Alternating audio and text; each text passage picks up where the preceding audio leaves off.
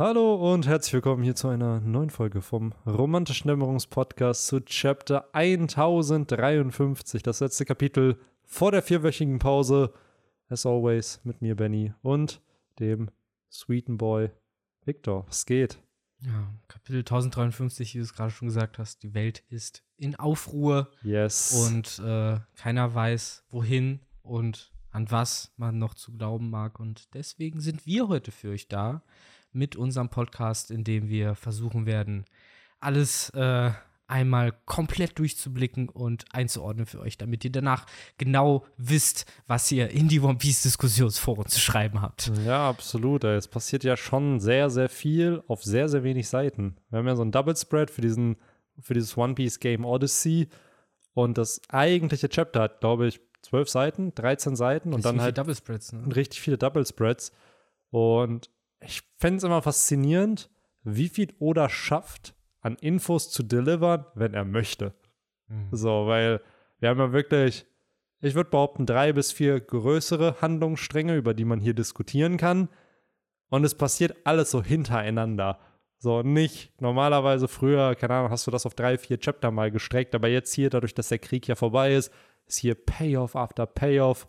Gleichzeitig werden aber natürlich immer wieder neue Fragen durch diese Payoffs entsprechend aufgebaut. Ja, Hier. ich finde, ich find, es müsste, äh, wir können das ja gleich mal diskutieren, wie viel tatsächlicher, unverdünnter äh, Payoff ohne Geschmacksverstärker hier denn tatsächlich drin ist. Ja, man müsste. es- Biologisch angebaut und. ich wollte gerade äh, sagen, man müsste halt dann gucken, was die Definition eines Payoffs ist, aber es sind Reveals da, es sind Bestätigungen von, finde ich, auch manchen Thesen, die wir behandelt haben. Äh, äh, Pluton. Äh.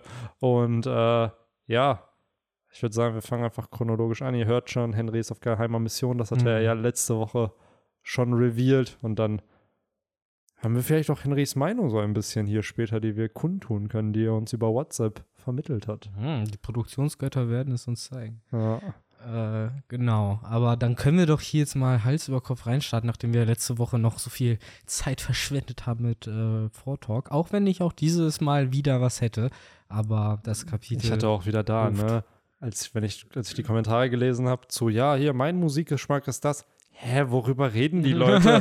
Und ich bin wirklich so jemand, ich vergesse nach einer Stunde, zwei, nachdem dieser Podcast vorbei ist, worüber haben wir nochmal genau geredet? So, und das dann, Ah.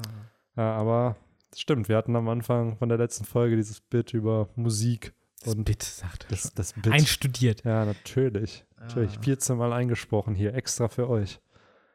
Ja, Chapter 1553. 1500 wäre schon krass. Äh, die neuen Kaiser heißt es ja. Hm. Ich, also ich habe dem die niemals zugestimmt, Benny. Was soll der Scheiß?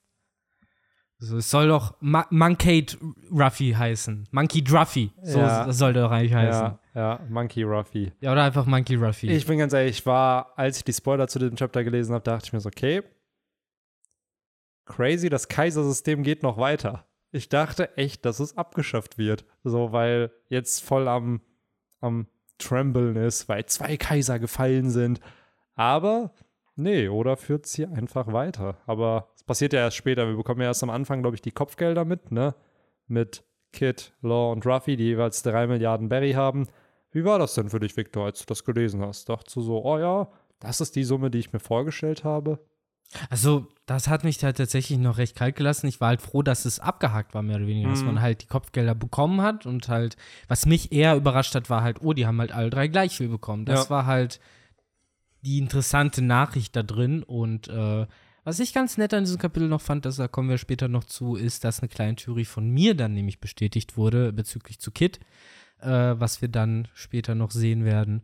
Aber ja, erstmal drei Milliarden pro Nase ist stattlich. Zwar immer noch weniger, als jetzt die Kaiser individuell hatten, aber du hast es Mhm. eben vorher schon angesprochen. Zu dritt haben sie jetzt halt mehr, als Big Mom und Kaido zu zweit hatten. Ja.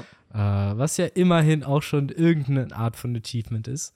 Ja, und ich hatte das Gefühl, Oda will ja eigentlich auch dann nochmal zeigen, so ja, die Kaiser wurden in diversen Tag-Team-Kämpfen hier fertig gemacht, aber die einzelnen Charakter kommen immer noch nicht an dieses Niveau von jetzt sozusagen den damaligen OG-Kaisern, weil die waren ja alle über 4 Milliarden. Sogar Whitebeard über 5 Milliarden und Roger ja bei 5,5 Milliarden. Also ich habe schon das Gefühl, dass Oda hier das Setup noch aufbaut für eine finale Kopfgelderhöhung, wo Ruffy dann noch die 5,6 Milliarden bekommt, dadurch das höchste bekannte Kopfgeld in One Piece hat und jada, jada, jada.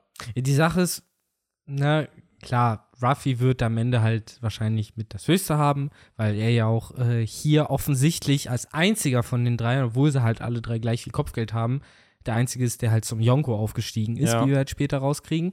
Ähm, wo man sich halt auch fragen muss, was, was, was ich nämlich am interessantesten finde, ist, dass er, da wird halt nur gesagt, sie haben die neuen Yonko announced. Wer sind ja. sie? Ja. Es stand das halt in der Zeitung, so wie morgens damals Ja. halt Ruffy als fünften Kaiser äh, äh, announced Aber hat. sie impliziert ja schon Plural irgendwie. Ja, die. Oder? Ja, genau. Aber wer sind die? Ist also die ich meine, die als die Zeitung oder halt die Ja. als die Marine? Ich glaube halt auch mittlerweile, dass es dann die Weltregierung ist, weil das damals als Ruffy der fünfte Kaiser genannt war, es ja dieses der fünfte Yonko, was ja ein Wortspiel war mit diesem der fünfte, vierte Kaiser, wo im Japanischen schon klar war, dass das eher eine catchy Headline ist von morgens. Hier wird es ja schon eher als, ja, ja, das ist official hier, was hier genannt wird. Und ich finde es völlig legit, dass auch zum Beispiel jetzt ein Buggy ein Kaiser ist, weil zu einem Kaiser gehört ja nicht nur individuelle Stärke, sondern es ist halt dieses ganze Einfluss in der neuen Welt, eine Flotte haben, Inseln unter deren Schutz. Und Buggy, so sehr er ein Meme-Charakter ist, hat der Mann ja diese, dieses Buggy Dispatch Service, diesen, diese Pirate Mercenaries, die halt an verschiedene Orte geschickt werden, Dienstleistung, Dienstleistungen erledigen und dann wieder zurückkommen und Buggy kriegt einen Teil des Profits. Es gibt ja So. verschiedene Theorien. Auch Ei- eine, die ich gelesen habe, sagt halt, dass als äh, die Shishibukai abgeschafft werden sollten, die Shishibukai sich halt einfach zusammengetan haben. Ja. Zumindest halt die, die übrig geblieben sind. Also Falkenauge, äh, Hancock, Buggy, äh, vielleicht sogar Weevil. Und äh, wen haben wir denn da noch? Waren das nicht alle vier?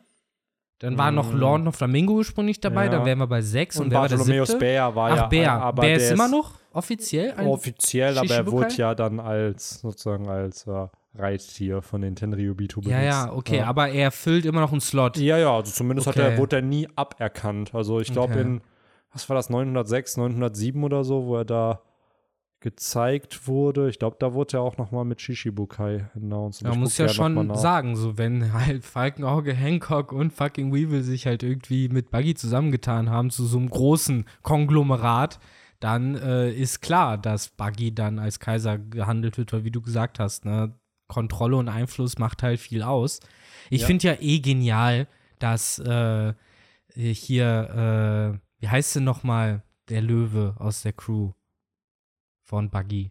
Ursprünglich. Mann, Mm. wir haben doch Rereads noch gehabt. Wie heißt der? Heißt er nicht Mochi? Nein. Muji war ja der Moji, Typ mit der Haut, mit dem Hut, oder nicht? Der Dompteur. Der Dompteur, Richie genau. war der Löwe. R Richie, genau, Richie. Richie, Muji und Kabaji sind Ja. jetzt alle drei Yonko Ja, der, war doch an, der war doch an Lionel Richie Stimmt. inspiriert. Lionel Richie ist jetzt Ja. halt ein Yonko-Kommandant. Ja, absolut. Offiziell. Das ist, finde ich, so Ja, crazy. Alvida auch einfach. Alvida, Mr. Free hat es auch geschafft. Ja.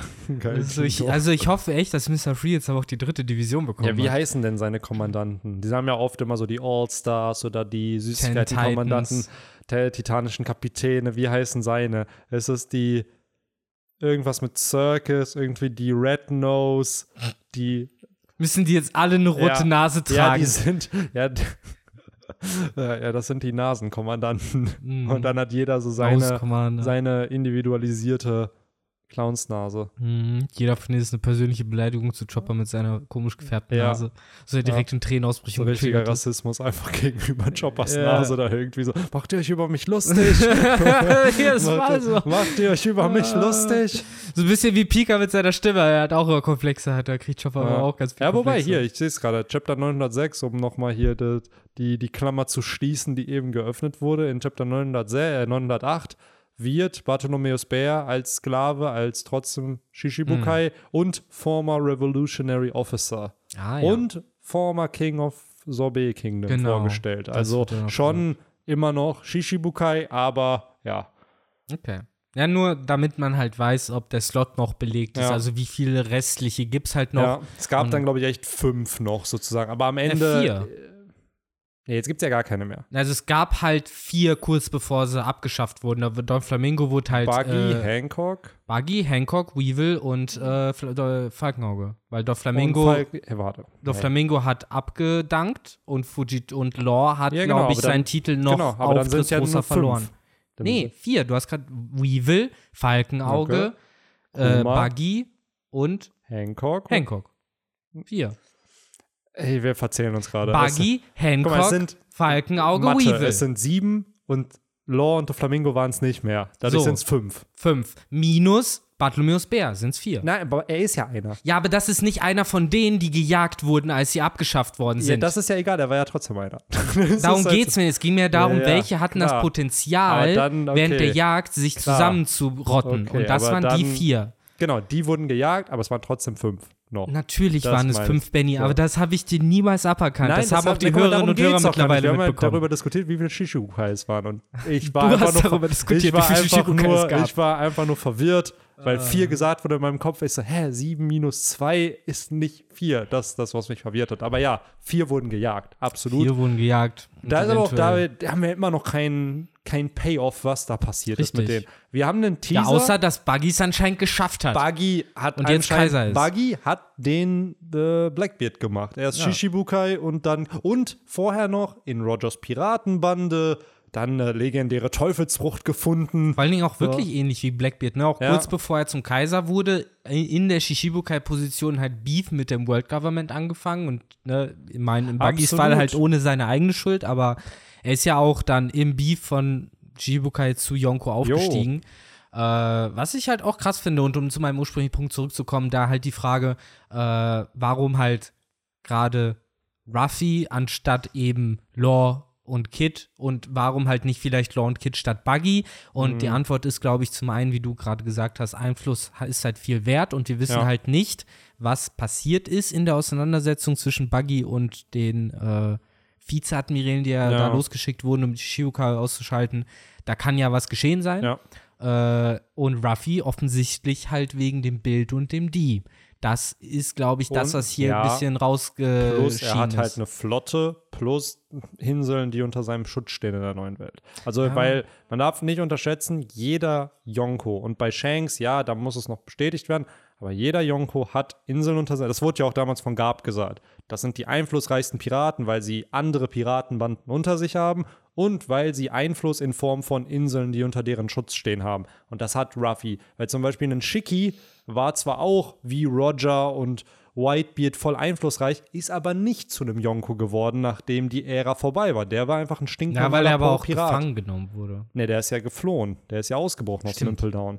So. Dann die Versenkung verschwunden. ja, und dann Er halt. war auch nie stark genug. Ich meine, wurde naja, er, wurde, naja, er war zu Zeiten von, nachdem, wie heißt der, ähm, Rocks weg war, waren. Shiki, Whitebeard und Roger. Das I war die know. Pinnacle of Piracy. Und da denke ich mir so, der Mann ist nicht Yonko geworden. So, und ist wahrscheinlich einer der stärksten Piraten in One Piece. So, daher auch Law und Kid. Ich glaube, die haben einfach die Klausel nicht gelesen, was man benötigt, um Kaiser zu werden. Und Kid dachte so, ja, ja, ich muss einfach einen Kaiser besiegen. Und dann war so, ja, du hast noch zwei Checkpoints, die du abarbeiten musst. Aber bei Shanks sollte man, dann würde ich jetzt aber auch gern sehen, wo seine Flotte ist und seine Einflussgebiete. Ja, bei Crews Shanks gab es ja diese klein. eine Insel, in der Cover-Story wurde die ja gezeigt. Also eine Höhle. Hä? So eine Höhle, weiß ich, wo Nee, nee, ja, genau, das haben. war ja eher eine Höhle, aber er hatte in der Cover-Story gab es eine Insel, die ja Bartolomeo dann attackiert hat, die die mhm. Roter Piratenbande beschützt hat, sozusagen. Ähm, und eine Flotte wird er halt safe haben. Ich kann mir nicht vorstellen, dass Shanks so, ja, ich habe meine neuen Buddies und that's it. So, vielleicht ja auch im One Piece-Film Red, wo es sich ja jetzt um die Roter Piratenbande teilweise drehen wird. Ich gehe safe davon aus, Shanks wird nichts länger als 10 Minuten in diesem Es werden Film noch keine auftauchen. neuen Informationen, so irgendwas Vielleicht wird werden. eine Szene gezeigt, die aber nicht so dramatisch Du wirst Ben verändert. Backman ein paar Schüsse abfeuern Ja, sehen. genau. Du wirst Ben Beckman. Vielleicht kriegen wir noch mal, uh, Ben Beckman. Hm. Lucky Lou wird schnell sein, definitiv. Ja, Und ja, ja es vielleicht wird ein bisschen Interact. fast zu einem Aufeinandertreffen zwischen Yasop und Lysop kommen, Ja. aber sie werden sich nicht Ja. treffen. Ja, aber ich habe das, boah, ich habe das jetzt in meiner Review auch gesagt. Nach diesem, nach diesem Zeitungsartikel, den wird ja auch Shanks lesen. Das wird ja der Moment sein, wo Shanks sagen wird, ja, it's time. Der ist ja so. offiziell jetzt auf einer Stufe mit ihm. Genau. So, und ich in meinem Kopf dann so, ey, kann es sein, dass wir in den nächsten ein, zwei Jahren vielleicht wirklich Shanks Ruffy Reunion kriegen. Was, was überhaupt ja, Shanks Screentime kriegen. ja, weil, weil wenn ich drüber nachdenke, ja, so in zwei Jahren, das sind so 70 Chapter, die rauskommen, dann sind wir bei 1100 irgendwas. Ja, that makes sense. So, das wäre so eine Zeit, wo, wo es passieren könnte. Weil selbst Hm. Marineford, wenn man mal drüber nachdenkt, Marineford ist vor zwölf Jahren gewesen. So, und so sehr man natürlich immer krasser One Piece-Fan ist und sich denkt, oh ja, was für ein tolles Werk, ja, so langsam geht es ja schon gegen Ende zu. Und diese Reunion zwischen den beiden, ja, so sehr man die jetzt seit über 20 Jahren in die Länge ziehen kann, irgendwann muss es ja jetzt passieren. Ich hoffe mal. So, und klar, dieser Film Red, der wird das bisschen anteasen, aber natürlich werden die Boys sich da nicht treffen. Niemand wird sich da treffen, explizit. Nein, nein. Das wird alles nicht Da passieren. ist ja so ein bisschen die These, dass der Film auf, du wirst Shank sehen, aber dann halt immer in so Flashbacks und dann trifft Ruffy dieses Mädel da, diese Uta oder wie sie heißt und dann kriegst du vielleicht noch eine Flashback-Szene von Ruffy, ja, Shanks hat mir damals das gesagt und dann siehst du noch mal einen Moment, Und aus der Vergangenheit. mal eine Gegenwartsszene aus Shanks, weil er ganz woanders ist und irgendwie mitbekommt, was passiert Genau, ist. Also, genau. So, und auch da muss man jetzt halt immer bedenken, als dieser Film produziert wurde, der ist ja jetzt nicht dieses Jahr produziert worden. Der ist ja dann schon wahrscheinlich letztes Jahr, vielleicht sogar 2020 Skript geschrieben, 2021 animiert und dann seit 2022 Promotion aber, und so, er schon, raus. aber auf jeden Fall doch schon nach dem äh, Audience-Kapitel, wo Shanks bei den Tenrubito Ja, ja, safe. Das auf jeden Fall. Wo ich mich dann aber frage, werden zum Beispiel so Gear 5, wird, kann ich mir nicht vorstellen, dass das schon im Film dann verwertet wird, bevor es im Anime auftaucht. So wird, werden jetzt schon Infos aus nach dem Krieg in diesem Film mit eingebaut oder ist es dann wirklich so, ja, es spielt sozusagen vor Wano noch? Also wie. Ja, das ist halt die große Preisfrage, ne? wie- Spielst halt vor oder nach Wano. Ja. Ja, darauf läuft es dann hinaus, weil du kannst halt nicht während Wano spielen lassen. Genau, wird Yamato auftauchen, blöd gesagt, so als Ja, Charakter. So, wahrscheinlich sowas halt. nicht. So, Wobei ich mir gut vorstellen kann, dass Efforts gemacht wurden, es Yamato zu in einem anderen versuchen. Kostüm. Figuren So. müssen sich verkaufen. Vielleicht Victor. kriegen wir sie ja doch rein, aber dann ja, nicht. aber lass mal so tun, als ob Ruffy noch nicht weiß, dass es Yamato ist. Ich habe das so. Gefühl, Uta ist auch so ein bisschen Yamato 2.0. Äh, auch wieder so ein Design. Ey, wirklich seit der Dokumi oder generell, seitdem man mehr in diesem, okay, wie verkauft sich neben Manga-Bänden noch was für, für ein Franchise? Figuren, Alter, wenn Mhm. wirklich Uta oder auch Yamato für den Film mit neuen Kostümen. Wahrscheinlich wird jeder Charakter aus diesem Film eine eigene Figur in dem Natürlich. Outfit noch kriegen. So, deswegen werden neue Outfits immer designt von Oda, einfach damit es für die Figuren passt. So, Ja, safe, man, safe. Also, was Film Red angeht. Ich bin, wie gesagt, gespannt. So, die Sache ist nur seit dem letzten Film, den wir gemeinsam auch im Kino geguckt haben, wo es ja um den Internal Port nach Laughtail ging. Und äh, genau, Stampede und auch ein ehemaliges Mitglied der Roger Piratenbande, Douglas bla bla bla. Äh, genau. Hat es am Ende ja nichts Neues gebracht, außer dass es halt blöd gesagt, es wurden halt ganz viele Fanservice-Momente abgefeuert, die aber jetzt auch nicht so reingehauen Ich haben. glaube, Stampede war wirklich so, okay, wie viel Fanservice, Characters, wie ja. viel kannst du da rein? Ja, Pirate Festival und wir laden einfach jeden Top 50 beliebtesten Piraten Und da. Marineoffizier. Und Marine auch. Ja, So. Alle waren da. Das ist so richtig crazy. Ja. Ach ja, aber, Aber. ich meine, hier sind ja auch viele Charaktere an Es findet einem auch ein Fleck. Festival statt. um mal so ein bisschen äh, die, die, die äh, unbeholfene also, das, wir, Überleitung zu machen. Benny, wir müssen wieder über das Chapter reden. Genau, aber ey, ich finde das in drei Milliarden ist vollkommen okay. Ich finde da, Ja. ich habe da jetzt auch nichts, wo ich groß drüber rumflamen würde, weil am Ende ist es halt wirklich nur eine Zahl und Ja. ich finde es auch gut, dass die halt so ein bisschen gleichwertig behandelt werden, auch wenn es halt eigentlich nicht gleichwertig ist, weil ja dann einer Raffi hat viel mehr Kaiser- gemacht. Ja, er wurde Ja. halt zum Kaiser Ja. au- ausgerufen dafür, dass er mehr gemacht hat. Blöd gesagt. War auch witzig, dass halt gesagt wird, ja, ja, das D müssen wir verschleiern. Und das D wird nicht verschleiert. Die Weltregierung scheint aber immer noch nicht zu wissen, dass Law auch ein D-Träger ist. Ja. Weil die Rocinante hat ihm ja gesagt, ey, du musst deinen Namen verbergen. Doflamingo hatte aber gesagt, ey, ich bin auch ein D-Träger, um ihn halt auch so ein bisschen aus der Bahn zu bringen. Und Doflamingo hat es anscheinend niemandem erzählt. So, der ist ja jetzt im Impel Down, aber der hat hätte ja halt auch niemand gefragt. ja, er hätte es aber liegen können. So, so Doflamingo, hahaha, Law. Wusstest du eigentlich, wer noch ein D ist? Ja. Ja, maybe. Aber, dadurch, dass es nicht gedroppt, ich glaube, Robin weiß es sonst noch, weil ihr hat das ja erzählt wegen Pornoglyphen. Ich will wissen, was der Will of D ist und so. Mhm. Das heißt, sie weiß es vielleicht noch, aber auch ein Ruffy. Weiß Ruffy, dass Law ein D-Träger ist? Aber das Juckt ist ihm halt das? auch recht egal. Ja, das ist es absolut. halt. Aber ich finde es eh noch ziemlich spannend, wie diese ganzen Informationen halt anscheinend da rausgekommen sind, denn es gab wohl einen Doppelagenten innerhalb der CP0, der halt sich einen kleinen Nebenverdienst gemacht hat, indem er halt äh, so Peter Parker-mäßig äh, Footage an Morgens weiterverkauft hat. Bring me pictures of Nika. Seriously, Mann. Morgens ist halt JJJ 2.0. Äh, und es war ja dann, äh, hilf mir auf die Sprünge, wie ist sein Name? Äh, boah, wird das hier nicht sogar gesagt? Ja, ja, wird ja auch. Ah, Blablabla. Bla, bla, bla. Irgendwas mit G. Na, na, na, na, na. Das ist noch äh, Ja, ganz am Anfang. Gu Guernica Summer. Ja, Guernica. Guernica ist ja der, äh, das eine CP0-Mitglied groß mit äh, Zylinder und halt Ja. so einem Blumenkragen, Ja. der halt durchgezogen ist, nachdem seine Ja. beiden Kollegen halt das Zeitliche gesegnet haben. Rip Und Thomas. Ja, Rip Thomas und äh, Und Rip Maha. Maha, genau, Ja. Maha hieß der Typ, der immer seine Maske gehalten hat.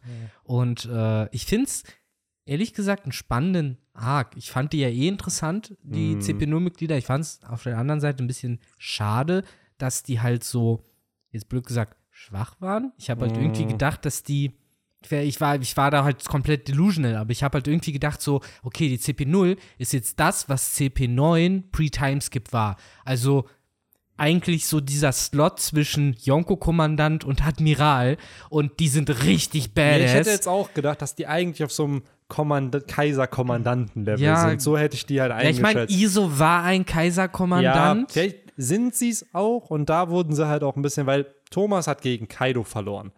Da kann, kann man. er, hat, er hat ja nicht mal gegen ihn gekämpft. Er hat ja nicht mal gegen ihn gekämpft. Also bei Thomas weiß man gar nicht, was der wirklich drauf hat. Er konnte immerhin Ruffy aufhalten vor einem Angriff. Ja, mit einem Was- Move dann. Mit genau, einem Move hat. zumindest so. Das ist ja auch schon eine Tat irgendwie. Wohingegen hier der, wie hieß er mit G jetzt? Äh, Guernica. Genau, der ist ja einfach abgehauen, der hat ja keinen Schaden genommen. Das war ja eher so dieses, ja, ja, äh, die von oben haben angerufen, du musst dich um Ruffy und Kaido da kümmern. So, wo wir den Joke die ganze Zeit gemacht haben, dass er keinen Bock hatte und die Aufgaben weitergegeben hat. Ich finde es halt spannend, wann kam der Moment, wo er sich halt gesagt hat, ich bin raus. Ich also glaub, in dem für Punkt sich selbst. Tipps Fedora, wo gemerkt hat, ja, okay. Okay, Oder wo Nika wieder aufgetaucht, also beziehungsweise wo Gear 5 dann revealed Wahrscheinlich, wurde. wo halt eben auch beide seine Kameraden draufgegangen Ja, sind. Und der genau. halt merkt so, okay, shit, die schicken uns Ich halt gerade in eine genau. Todesmission nach der anderen. Ich wollte gerade sagen, das ist ja dann wirklich eine Suizidmission dann da. Und dann, am Anfang waren sie ja noch in diesem Gefühl Paisho.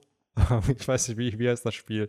Ja, diese Pai-Show, ich weiß es auch nicht. Shogi, nee, Shogi Nee. war es nicht. Halt dieses äh, chinesische-japanische Dame-Spiel. Genau, genau. Das haben die ja entspannt Ja. gezockt. So, und dann wurde es immer ernster und ernster, wo die dann ja auch los mussten, um Robin zu jagen, ähm, was ja nicht funktioniert ja. hat. Aber das war so ein bisschen, glaube ich, das Ding, weswegen ich die halt so hoch eingeschätzt habe, weil die Inszenierung von denen, wie die dargestellt wurden und wie die mir präsentiert wurden, war halt, okay, die chillen da, denken, sie haben alles unter Kontrolle, sind die Ruhe selbst, Charaktere, die sich so verhalten, äh, meistens haben die halt auch irgendwas, um ne, so ein Verhalten zu, zu rechtfertigen.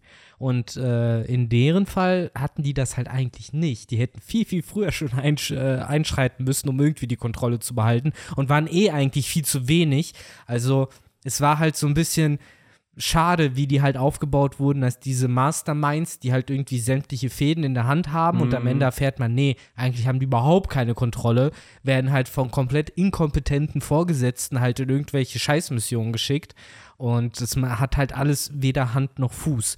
Äh, was eigentlich eh eh wieder nur ein weiterer Sargnagel in diese ganze Thematik ist bezüglich äh, die Welt, keine Ahnung, wie die Weltregierung es geschafft hat, 800 Jahre lang eine ge- geheime Geschichte irgendwie davor zu bewahren, geleakt zu werden, Mm. wenn halt so eine Shitshow bei denen im Personal stattfindet und so eine Entscheidungskette äh, äh, Kette da herrscht mit Ja, ich Gum glaube Gum halt- ja, wurde ja. nicht gecheckt und Ja. hast du nicht gesehen ja, und jetzt sowas. Hallo, Zoanfrüchte haben eine Persönlichkeit, die ist vor denen weggerollt. Ja, aber ich meine, Digga, wie, du siehst ja da, wie einfach es war, sowohl das D bei Monkey D. Ruffy zu leaken, als auch das Bild von Nika zu leaken. So wie leicht. Ja, Also es morgens, braucht nur morgens, Dude. ja, Ja. morgens ist aber halt auch einfach J. Jonah Jameson. Und Wenn dann der heißt will, es, dass ja. was geleakt wird, dann wird es auch geleakt. Und da, und da, Mann, ich steigere mich da jetzt wieder so rein, aber es sind halt so Inconsistency nach Inconsistency. Wir sprechen von einem diktatorischen Regime, was darin spezialisiert ist, Informationen zu unterdrücken und äh, zu manipulieren. Und du willst mir erzählen, die sind, die akzeptieren die Aussage, ja, die Druckerpresse können wir jetzt nicht abschalten. Als Argument.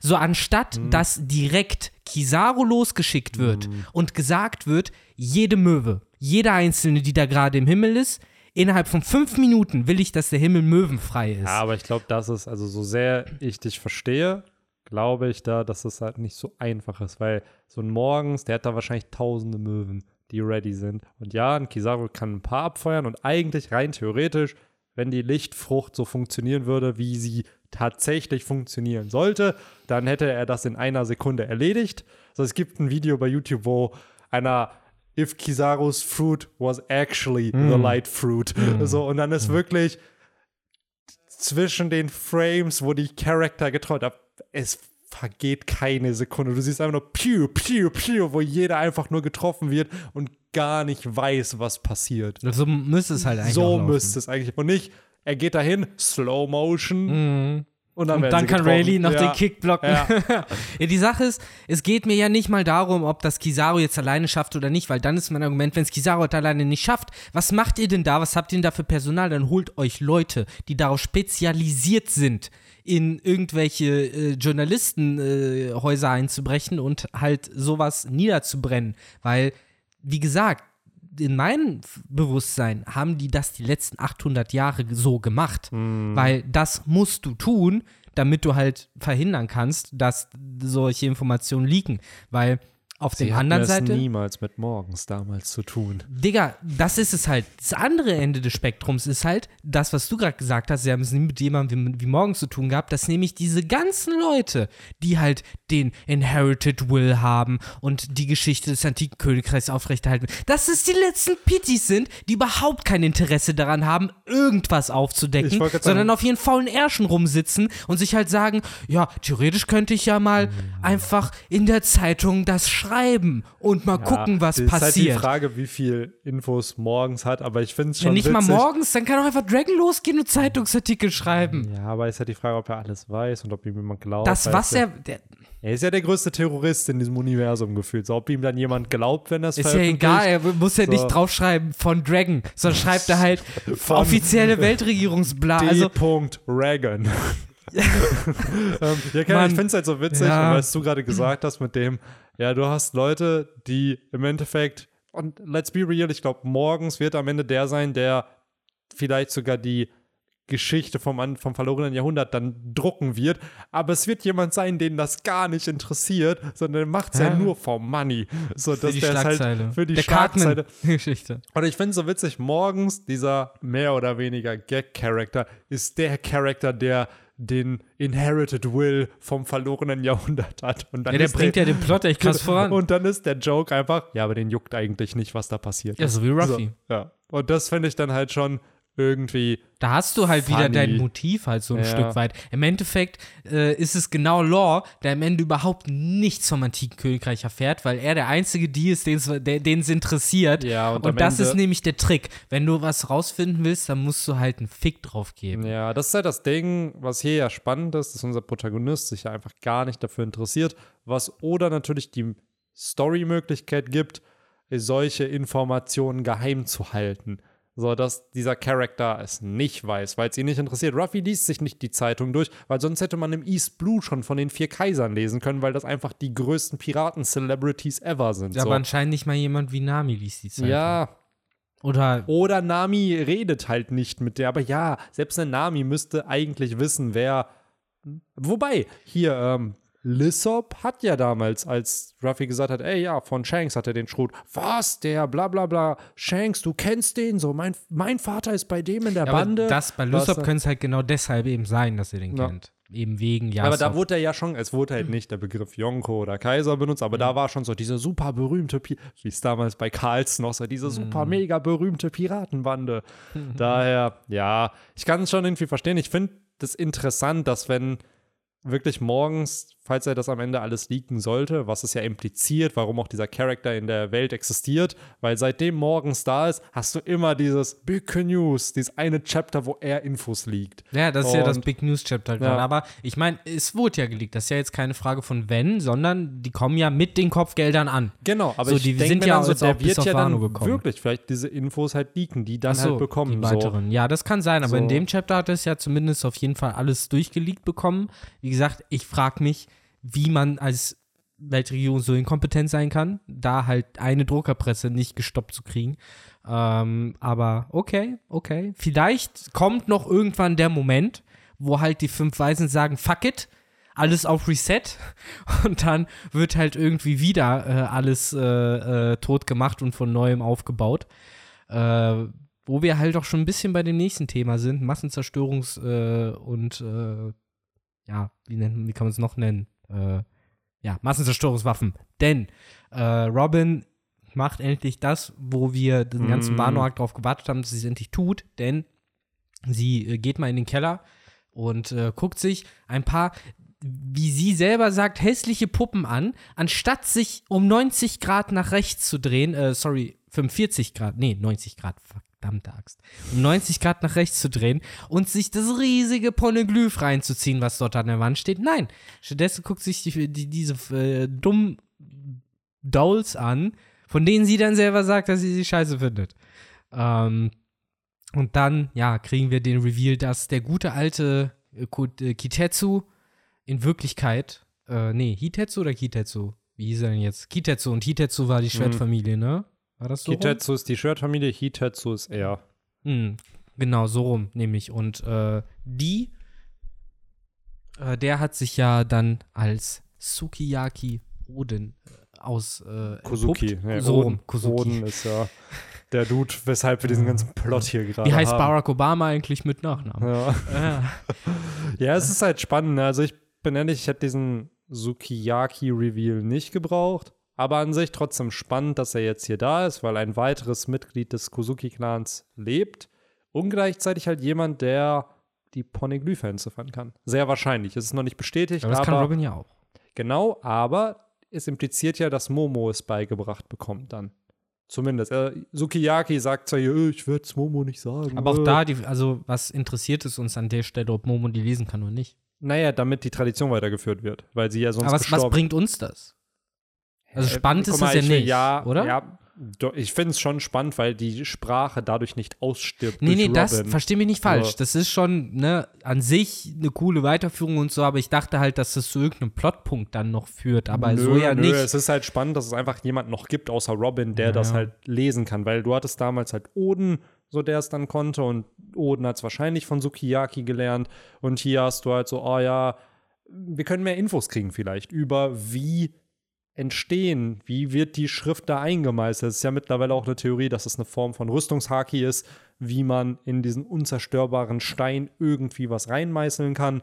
Und gleichzeitig, ja, hast du halt die beiden, die ähnlich wie Neptun und Robin damals in der Fischmenscheninsel oder auf der Fischmenscheninsel halt über Poseidon quatschen, wird hier halt zwischen einem ehemaligen Oberhaupt oder Shogun von Wano über eine andere antike Mhm. Waffe gesprochen. Aber dann wäre es ja äh, wirklich jetzt interessant, weil wir haben ja jetzt irgendwie dieses Dreigespann aus Pornoglyphen, nämlich eins auf Skypia, eins auf, äh, Fischmen auf der Fischmenscheninsel und eins auf Wano. Und das auf Alabasta hat uns, wie wir jetzt erfahren, in diesem Chapter ja gesagt, dass Pluton auf Wano liegt. So, auf der Fischmenscheninsel haben wir ein Poneglyph gehabt, wo es hieß, ähm, Da stand nichts über Uranus. Da stand stand, gar über, nichts, ne? das war ja nur dieser Entschuldigungsbrief von Joyboy. ich Ähm, dachte, da stand da noch irgendwas über nee, ich frage Poseidon mich auch gerade, so. wo wurde Uranus gedroppt? Wo wurde da, ich, ich glaube, es wurde in dem Gespräch mit Neptun auch gesagt, aber da hat Robin nicht durch das Poneglyph, sie meinte halt, das ist halt nur ein Entschuldigungsbrief von diesem Joyboy. Aber der Name Uranus ist wo gedroppt worden? Ich glaube in dem Gespräch mit Neptun. Dort, dann. okay. Also, das heißt, Ja. impliziert ja, dass Robin den Namen irgendwo anders dann gehört hat. Also wir wissen ja, Ja. dass es auch auf Skype ja ein Poneglyph war und dort wurde nämlich der Standort von Poseidon verraten. Das heißt, wir haben äh, das Poneglyph, was äh, uns zu Poseidon führt, auf Skypia und das Poneglyph, was uns zu äh, Pluton führt, auf Alabasta. Jetzt halt die Frage, wenn King auf Neptun hat es gesagt. Also Neptun, Neptun weiß, selber weiß, weiß davon. Neptun weiß, dass es, he says there are three ancient weapons. Mhm, mhm, mhm. Also, Dann wäre halt die Frage, ähm, sorry, wenn ich da unterbreche, nee, ich habe dich ja unterbrochen, alles gut. Äh, dann- dann wäre dann die Frage, wir haben dann jetzt noch zwei Inseln, die Fischmenscheninsel und Wano. Äh, wenn man halt diese vier Inseln hat mit drei antiken Waffen und mehreren Poneglyphen, die halt uns mehr oder weniger zwischen diesen Inseln hin und her schicken, bleibt ja noch Wano, was auch ein Poneglyph hat, auf dem vermutlich auch irgendwie steht, die und die antike Waffe Ja. befindet sich auf der und der Insel. Und auf der Fischmenscheninsel hatten wir keinerlei solche Aussagen. Das heißt, theoretisch könnte auch auf der Fischmenscheninsel dieses Poneglyph mal gewesen sein, Natürlich, klar. was dann das fehlende Dritte ist, was sagt, wo Uranus liegt und ist entweder nach Wano gebracht worden oder ist noch mal ganz woanders gebra- hingebracht worden. In jedem Fall äh, zeigen halt irgendwie alle Pfeile darauf, dass Uranus sich dann entweder auf Alabasta oder auf Skypia befindet.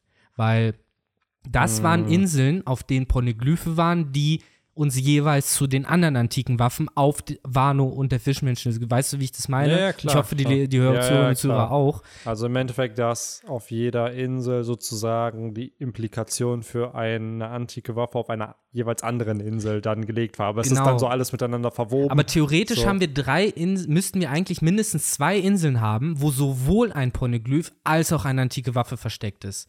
Und zwei und eine Insel. hattest du ein Poneglyph. Es ist halt natürlich jetzt nicht Ja, über eine andere, eben. aber es war ein Poneglyph, antike Waffe. Hier hast du auch eine antike Waffe und sogar, let's be real, drei Poneglyphe. Eins in dieser Kammer da. Ich gehe safe mittlerweile davon aus, dass Road Poneglyph ist in Mount Fuji drin, dass das in dem Berg irgendwie drin ist. Und weil dann hätte man noch einen Plotpunkt, um dahin zu gehen. weil das Road Poneglyph, kurz zur Erklärung, äh, sorry, ich unterbreche, unabhängig von den Poneglyphen, Genau. die uns zu den antiken Waffen führen, das ist Genau. nochmal ein anderes Thema. Genau, das ist halt fürs One Piece dann da. Was da dann steht, ist ja auch unklar, weil sind es nur Koordinaten, die da stehen? Steht da auch was über die Geschichte? Steht da was über Love Tale, über sozusagen vielleicht auch der Grund, warum die Insel versteckt ist, sozusagen? Aber ja, das hat halt nichts mit den antiken Waffen, zumindest gerade zu tun. Äh, und wir haben halt auf Onigashima halt ein blaues und halt jetzt in diesem vom Schloss von äh, dem Shogun haben wir halt ein blaues. Stimmt, das Nogashima hat sich auch niemand angesehen. Das ne? hat Law sich angeguckt, aber er kann ja nichts damit anfangen. Zwei. Ja. Ja, zwei ist ja spannend. Zwei könnte bedeuten, dass ähnlich wie auf der Fischmenscheninsel eins davon irgendwie von Nika oder Joyboy geschrieben worden ist. Mein- Und das andere könnte ja das sein, was uns zu Uranus führt. ja, ein, meine These wäre jetzt halt, dass das, was in dem Schloss vom Shogun ist, also jetzt das, wo Robin und äh, Hitetsu sind, oder beziehungsweise, dass das das ist, was auf Wano war. Und das, was Kaido hatte auf Onigashima, ähnlich wie Big Mom, ihre, dass die von woanders kommen. So. Vielleicht von der Fischmenscheninsel. So. Aber eigentlich müsste Big Mom das von der Fischmenscheninsel haben. Ja, es ist Oder interessant. Jimbei hat ja eins gefunden in seiner Cover-Story. Man weiß auch nicht wo, ne? Der, es war ja irgendwo da, glaube ich, unter Wasser, oder? War das nicht da? So, Ja, auch das und das gehört ja auch noch dazu. Wir haben, wir haben es, glaube ich, mindestens 10.000 Mal schon im Podcast gesagt. Also drei Wano-Poneglyphe, zwei blaue, ein Road-Poneglyph und Ja, wir nimm mal die haben, Rob Poneglyphen raus, weil die sind Ja. ja, wirklich ein Vierer-Set, was nichts mit dem Rest zu tun hat. So, dann hast du halt im Whole Cake hast du auch zwei blaue, ein rotes. Das heißt, du hast insgesamt sechs Poneglyphe, wofür wir zweimal rauspacken. Du hast vier blaue. Zwei blaue auf Volcanic Island, eins hat Jimbe eingeschleppt und Ja. eins hatte Big Mom im Genau, Vorher, vom Voraus genau, schon. genau. Mhm. Genau. Dadurch hast du dann. Sind ja schon mal vier. Nee, warte, waren es nicht sogar? Sind ja schon mal vier blaue. Ja, vier blaue, die Dann hast du auch noch mal eins auf Alabaster. Ja, ja, klar, aber das sind ja die schon, wo die Robin entziffert hat. Mir Ach so, dir geht's nur- darum, wie viele sie noch nicht entziffert Genau, hat. das sind ja die, wo wir immer drüber reden, haha, nach Ja. Wano kommt sozusagen. Ja, das die, müssten diese vier Stück dann jetzt Ja. sein, die sie Und halt sie hat ja in diesem Chapter hat. noch nicht mal über, über irgendwas davon geredet, weil sie redet einfach nur, ja, ja, Pluton muss hier sein, Mhm. weil auf Alabasta stand das. Sie hat ja nichts über das Poneglyph gequatscht, was da jetzt halt ist. So. Ja, ist halt die Frage, ob sie überhaupt schon dazu gekommen ist, es zu Genau, lesen. Und genau. wenn, entweder waren es halt auch wieder irgendwelche Entschuldigungsbriefe. Ich kann mir gut vorstellen, dass das, was Kaido hat, vielleicht auch so ein Hm, Ding ist, wo halt was von Joyboy draufsteht, Ja. weil das dann auch eher so ein bisschen zum Kaido-Motiv passen würde. Aber ja, ich finde meine eigene Theorie gerade sehr spannend, dass irgendwie zwischen diesen Inseln halt diese Verbindung liegt und diese antiken Waffen halt irgendwie da versteckt sind. Ähm, Mittlerweile ist ja auch die These, dass die Inseln, die Poneglyphe haben, dass das halt Verbündete von dem verlorenen Königreich, von dem antiken Königreich Ähm, halt waren, weil äh, es sonst ja. keinen Grund gibt, warum diese Steine bei denen stehen. weil es gibt ja schon einige Poneglyphe, die ja ihren Platz gewechselt haben, wo wir Genau, jetzt gar nicht genau. wissen, wo die herkommen. Genau, aber das kann ja sein, dass die transportiert wurden über hunderte von Ja, Jahren das sind- oder es waren ja. mal Zivilisationen da, die dann ausgestorben sind und dann ist das Poneglyph Das ist die spannende überlebt. Frage, ne? So. Gibt es diese Zivilisation noch? Wissen wir einfach nur nicht, dass die dazu mal gehört Ich haben? gehe safe davon aus, dass auch die Lunariens ein Poneglyph Ja. bekommen haben. Was so. bei, waren bei den Tontatas nicht eins? Nee, die hatten keins. Die hatten nur eine Statue von Nolan. die hatten eine Statue von Nolan und auch da hatten sie wa wahrscheinlich keins, weil ja Dressrosa von einer ehemaligen Tenryubito-Familie oder von einer Tenryubito-Familie beherrscht wurde, von, den, Ah. von der Don Quixote-Familie. Und dadurch haben sie, ja, waren ja nicht mit dem verlorenen ja Königreich verbündet. Auf Zou war aber nur ein rotes, ne? da war ein rotes. Da war genau. nur das eine rote. Genau. Was Ja. generell so ein bisschen, finde ich, interesting ist, weil du hattest auf Wano, du hast auf Wano einen Road Poneglyph, du hattest auf der Fischmenscheninsel einen Road Poneglyph, du hattest Big Mom hat einen Road Poneglyph, wo wir nicht wissen, Warte woher mal, Big Mom. Fischmenscheninsel war ein road Ja, Poneglyph? ja, klar, das ist doch das, was verschollen ist. Weil damals in dem Flashback von Oden war das, war da ein Road Poneglyph. Ach, wo die Das- sich mit Neptun get getroffen haben. Genau. Ach, Genau, Laber. Da waren ja zwei nebeneinander. Und das ist das, was verschollen ist. Ah. Da ist ja mittlerweile die These, hat das Whitebeard damals mitgenommen, weil er hat ja die Insel unter seinen Schutz gestellt und er wusste ja, wofür Road Poneglyphe da sind. Oder, Big, oder Big Mom hat halt den Zeitsprung abgezogen. Aber dann hätte sie zwei. bei sein. Ja. dann hätte sie zwei. Bei Also Big Mom hat halt eins und das hatte sie auch schon in dem Flashback von, von Oden. Da hat Also- Roger ja gesagt, haha, ich habe ihr das abgezogen oder die Kopie abgezogen. Also Wano und äh,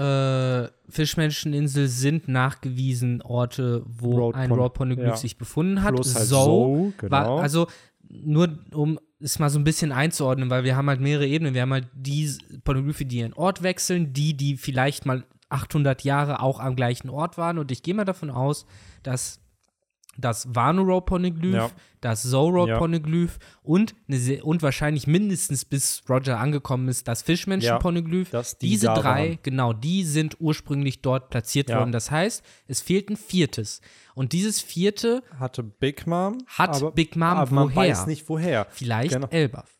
Elbaf, Skypia. Dressrosa. Dressrosa glaube ich wirklich nicht, weil Dressrosa passt nicht ins Schema Ja, rein, weil ja, sie ja. nicht verbündet, weil sie eine Tenryubito-Familie wurden. Elbaf glaube ich schon. Kann sein, dass auf Elbaf, vielleicht kommt da ja auch der Plot so, ey, Big Mom hat uns damals das Road Poneglyph gestohlen, deswegen haten wir sie noch mehr.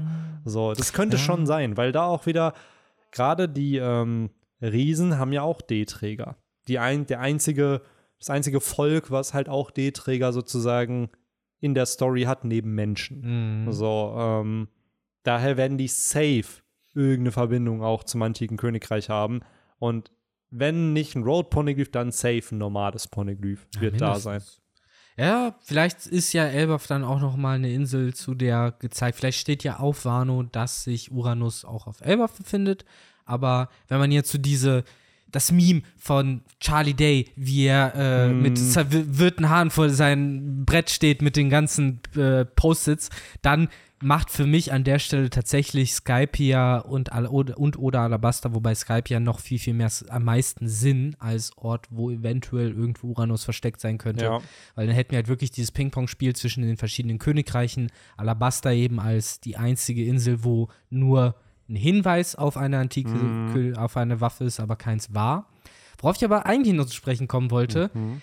Mann, das ist definitiv nicht so geplant gewesen, ne? Also, dass auf, äh, dem Pornoglyph von Alabasta draufsteht, dass sich äh, Pluton auf Wano befindet. Weil, ganz ehrlich, Mann, was hat Robin sich gedacht, warum sie überhaupt riskieren muss zu lügen? Hätte sie gesagt von Anfang an, ja, Crocodile, my master, das Rob, äh, Pluton befindet sich auf Wano. Currently der, äh, unter der Führung von fucking Kaido. Viel Spaß. Aber guck mal, Kaido ist seit 20 Jahren auf Wano Kuni. 25, wenn wir sogar dieses, dass er angekommen ist, als sozusagen noch bevor Oden zurückgekehrt ist. Der Mann hat ja in dieser Rede mit Big Mom gesagt, wir suchen die antiken Waffen. Der weiß nicht, dass Pluton auf Wano ist. Das, das- weiß der nicht, sonst hätte er safe gesagt, ja, Pluton haben wir schon. Aber das ist ihm ja egal, wenn er Crocodiles sandigen Hintern äh, über den Wasserfall von Wano fliegen sieht, dann kommt da King und kickt den runter. Nee, absolut. Also zum einen hast du da ja, glaube ich, auch diese Diskrepanz bei Robin schon gemerkt, sie wollte niemals Crocodile helfen. Also es war nie. Prinzipsache. Ja, und das ist, glaube ich, auch das, was so sehr Crocodile dann auch sehr brutal sein kann. Ich glaube schon, dass den das verletzt hat, weil er hat sich an seinen Teil gehalten. Er hat sie beschützt. Er ist halt jemand, der Deals abschließt, Genau, ne? er klärt, und das muss man Crocodile lassen, so sehr man bei manchen Methoden das kritisch betrachten kann, aber er mag es nicht, wenn man ihn anlügt. Wenn du ihn nicht anlügst und deinen Teil des Deals hältst, dann hält er sich auch dran. Ja. Und das ist das, was, glaube ich, auch dieser Re diese Redeeming Quality so ein bisschen von Crocodile ist. Er ist unfassbar grausam, aber er steht dann zu seinem Wort, wenn es gemacht werden muss. Ja, das natürlich, natürlich. Aber rein so von diesem grundsätzlichen Ding in der Retrospektive jetzt mal zu verstehen, dass das, was Robin ihm nicht gesagt hat, das war eine Information, die ihm zu dem Zeitpunkt halt nichts gebracht hätte. Also zumindest nicht, dass er persönlich Pluton stell in mal seinen vor, Händen er hätte diese können. Information als Shishibukai dann der Weltregierung verkauft. Das ist eine andere Frage, aber da ist halt halt- wieder die Frage, will, wollte Ja, er ja, genau, wollte er Weil er das. schien ja echt nicht gerade loyal zu sein. Ich weiß, es ist generell wieder diese ganze Thematik, sind die antiken Waffen wirklich Waffen? Weil Kaido und Beckmann wollten die ja finden, um den absoluten Krieg hier gegen die Weltregierung und so zu Absolute starten. Chumps und die sind Ja. so blöd gewesen. Ey, Mann, ey. Und das denke ich mir halt auch. Wir haben mittlerweile gesehen, Alter, Poseidon ist die größte Heulsuse irgendwie, die aber natürlich eine mächtige Fähigkeit hat. Und hier, ja, gängigste These ist ja vielleicht Momo mittlerweile und Sonisha irgendwie antike Waffe. Es kann immer noch ein Kriegsschiff sein. Irgendwas muss ja jetzt kommen. Weil ähnlich wie damals mit Poseidon, wir haben dann den Reveal bekommen, haha, it's Shirahoshi. Ich kann mir jetzt nicht vorstellen, nach über 1050 Chaptern und Pluton seit über 20 Jahren wirklich gesetupt. Das ist ja der das dritte Mal jetzt, dass Pluton wirklich relevant wird. Wir hatten erst auf Alabasta, dann die ganze äh, Water 7 Saga hat sich um Pluton gedreht und jetzt hast du es halt nochmal, dass es so, als ob der Payoff sozusagen jetzt endlich für Pluton kommt, nach über 20 Jahren. Ähm, kann ich mir schon vorstellen, dass wir den Reveal bekommen, was es ist. Es wird nicht eingesetzt, wir erfahren nicht den wahren Grund, aka Zerstörung der Redline und so, aber wir werden es irgendwie zu sehen bekommen. Das ist Pluton. Weil anders kann ich mir nicht vorstellen, warum das hier jetzt gesetupt wird oder gepayofft wird zum Teil, wenn damit nicht irgendwas gemacht ja, wird. da bitte ich echt jetzt mal endlich Frankie in den Zeugenstand Ja, zu kommen, ja. weil das ist der Charakter, der halt jetzt bitte mal was dazu sagen soll, weil Pluton, Momo, Sonisha-Theorien, alles schön und gut, Ja. aber ganz ehrlich, das macht einfach null Sinn in Kombination damit, dass es heißt, äh, es wurde ein Aufriss gemacht um Baupläne. Ja, genau. mein Gott, am Ende kann man sagen, hm, es ist ein Fake-Pluton und Ja. das war, aber ey, dann ist es doch alles Verarsche. Also dann ist doch diese ganze, ne, wie, äh, was auch Frankie getan hat, eben um diese Pläne zu beschützen, das ist doch alles Bullshit. ja, weil die Sache ist generell, es muss irgendwie konsequent Sinn machen, dass Frankie Baupläne zu Pluton hat. guck mal, mein Ding ist halt mit diesem ganzen, äh, weißt du noch damals, warum gibt es eine zeitliche Komponente zum One Ja. Piece? Warum existiert da das? Mittlerweile wissen wir, ja, Poseidon wird safe benötigt und Poseidon, zeitliche Komponente, weil nur alle hunderte Jahre wird Poseidon geboren. Wenn jetzt, also mein Ding ist so, okay, wir haben diese eine antike Waffe von dreien, die hat ein Time Limit, aber die anderen nicht. So, Ja, klar. Wo ich mir dann frage, ja, okay, Alter, warum nur die eine, warum nicht die anderen? Und bei Pluton finde ich so ein bisschen, es ist eine antike Waffe, es ist halt sowas richtig krasses, was es anrichten kann. Wieso ist das reproduzierbar? Also, wenn du die Baupläne hast, okay, braucht man eine Special Teufelsfrucht, die man dann in dieses Schiff packt, dann kann man es nur einmal bauen. Aber es ist so, ja gut, wenn du einmal die Baupläne für die Pluton hast, dann kannst du ja 500 Stück davon basteln. Die Sache ist, wir So. sind theoretisch an der Stelle angekommen, wo eigentlich fast alles, was Oda sagt, äh, alles, was vorher in Enis Lobby passiert ist, schwierig macht. Weil Ja, wenn du halt sagst, man kann halt einfach das reproduzieren, so wurde es ja inszeniert Genau. in Enis Lobby. Dass es hieß, wenn die Weltregierung ihre Finger da drauf bekommt, dann können die das nachbauen. Frankie als nachgewiesener Chefexperte sieht, okay, die Weltregierung hat die Mittel, das zu bauen. Wenn dort dann schon drinstehen würde, zum Beispiel, die und die Teufelsfrucht wird benötigt oder die und die Fähigkeit wird benötigt, könnte Frankie, so wenig er auch darüber weiß, zumindest schon mal denken, aha, wahrscheinlich verfügt die Weltregierung nicht über diese Teufelsfrucht oder höchstwahrscheinlich oder hätte zumindest einen Kommentar bringen können, rein als Bluff allein schon so nach dem Motto, selbst wenn ihr die Pläne kriegen würdet, ihr könntet nichts damit anfangen, aber das hat er nicht gesagt. Er hat ja von vorne bis hinten, wurde er so inszeniert, als wäre ihm klar, wenn die Weltregierung diese Pläne in die Finger bekommt, dann können die das nachbauen, dann ist das möglich. Und ähm, das ist halt schwierig im Hinblick auf darauf, was wir jetzt halt mit Wano und Pluton halt herausfinden. Warum haben die sich nicht einfach Violas Teufelsfrucht geschnappt und einfach in Frankies Kopf geschaut? Stimmt, hätten wir auch machen können, ja. So, ja, ich weiß nicht. Also zum einen, ich glaube schon, dass es aufgeklärt wird, weil dieser ganze Pluton-Plot ist ja auf diesem ganzen Magnum Opus der Water Seven Saga äh, da. Und ich glaube schon, dass Oda sich immer schon gedacht hat, also als Pluton das erste Mal da name-dropped wurde, hat sich, glaube ich, nicht verändert, was Pluton ist. Nein, ich nein. glaube auch, dass Poseidon sich nicht verändert hat, seit Skypiea und was dann der Man Reveal sieht ja war. die Konsequenz darin, dass zuerst gesagt wurde, ich weiß, wo sich Pluton befindet Ja. und dann erst die Pläne überhaupt reinkamen. Genau. Also diese Diskrepanz Ja. herrscht ja von Anfang an. Das bedeutet, dass Oda da theoretisch schon irgendwie einen Plan hat, aber Safe. Also meine Theorie an der Stelle ist halt wirklich, am Ende sind es halt Zügel oder sowas. So Nisha zieht Wano oder weiß ich nicht was und darf, das muss gebaut werden. Und das ist, was gebaut werden Ja. muss und vielleicht hat es wirklich mit Material zu tun. Hat es auch vielleicht wirklich mit Wano selbst zu tun? Hat Ja. das was, hat Pluton was mit, den, mit dem Öffnen der Grenzen zu tun, wirklich? So dieses, diese, das Fortress, das nicht eingenommen werden. kann. Gleichzeitig weiß die Welt, und das ist wiederum das, was ich halt immer spannend finde, in diesen ganzen 800 Jahren, seitdem das verlorene Jahrhundert beendet wurde und die Weltregierung an die Macht kam, haben sie nicht die antiken Waffen gefunden. Sie wissen nicht, dass Chi, beziehungsweise was Poseidon ist.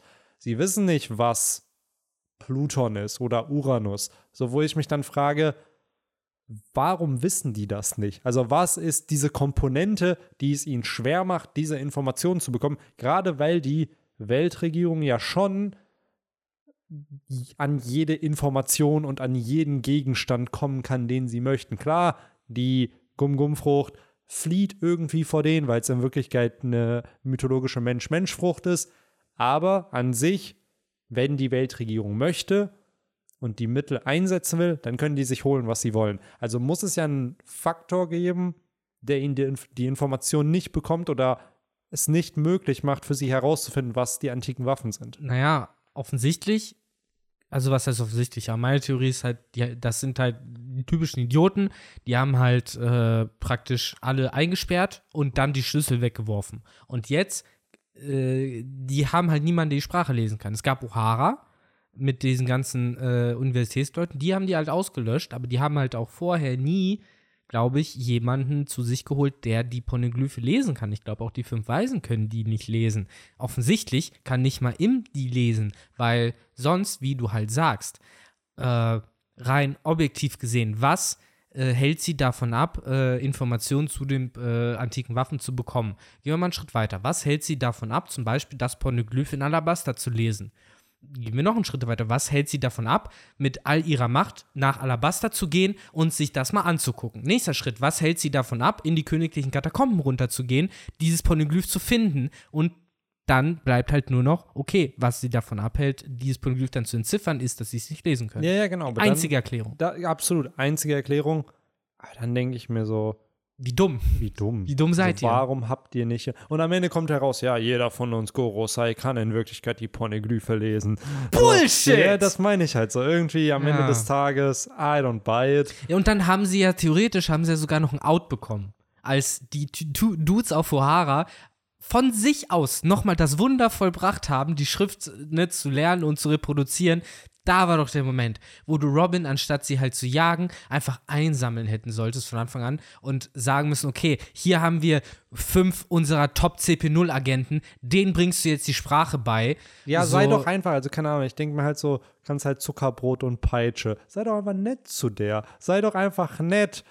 Bau die auf, zeig der, wie die Welt ist. Gut, Robin ist intelligent genug, um Dinge zu hinterfragen, aber so, Du hättest allein schon mit O'Hara viel smarter Ja. verfahren können. Du hättest einfach, bevor du den Laden niederbrennst, einfach mal zwei Agenten, Kalifas Vater und, weiß nicht, Spandine oder so, ja. setzen sich da als Undercover-Schüler hin, machen fünf Jahre das Studium, können das dann lesen und dann schickt Schick den Buster Lucky da einfach Ja, oder. Lucky, genau. Null Empathie, kein, keine Angst, dass der sich irgendwie da äh, Verhältnisse oder persönliche Beziehungen aufbaut und dann kannst du Call los, äh, loslegen lassen. Setz Akainu noch dazu, der hat da Bock drauf. ja, ich finde es generell so, So, krass, weil Mann. Also es gibt ja diese eine Szene, die ich auch sehr faszinierend finde, wo halt äh, der, ist es der Saruman Gorosei, der dann den Befehl gibt, Kleeblatt zu erschießen und dann den, den Buster Call auch startet, der sich ja mit der, mit den Händen so vor die Augen hält, so als ob er es halt bereuen Ja, als würde. ob er so Anteilnahme dran Genau, hat. ne? als ob er so Anteilnahme daran hat, oh nein, eigentlich will ich das nicht befehligen. Was ja so ein bisschen impliziert, dass die Gorosei nicht absolut kaltherzig sind. Was aber wieder stark im Kontrast natürlich zu der Szene steht, wo sie bei Imu sind und dann, ja, welches Licht sollen wir auslöschen? So ein bisschen komisch, aber im Großen und Ganzen schon ein bisschen absurd, dass sie nicht selber irgendwie die Poneglyphe entziffern können, um dadurch an die Informationen zu kommen, die da halt sind. Also auch das, finde ich, ist ein Plotpunkt dann, der vielleicht in diesem Flashback zum verlorenen Jahrhundert gezeigt werden muss. Dieses, warum ist diese Schrift so special? Ist es wirklich eine Schrift vielleicht sogar von diesen ganzen Verbündeten, die dann gesagt haben, ey, wir müssen eine unique Art der Kommunikation haben, die die anderen nicht verstehen können und nur wir wissen, wie das geht. Also, weil in Ja, der und trotzdem Gegenwart, haben ja die auf O'Hara das entziffert. Genau. Weil die halt voll. Ja, aber dann.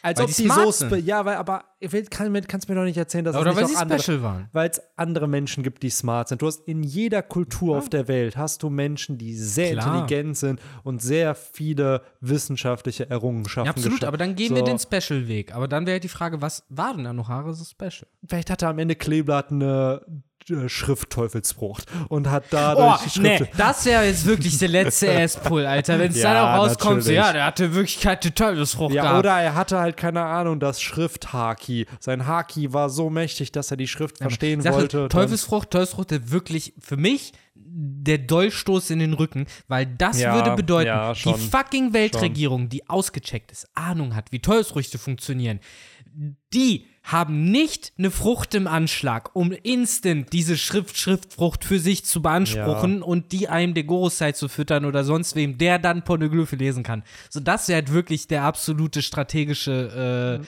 Niedergang. Absolut. Deswegen, ich glaube, am Ende des Tages es ist offensichtlich, dass diese ganze Geschichte von 800 Jahre lang konnten wir halt äh, komplett vakuummäßig Informationen abhalten und so, bla bla bla.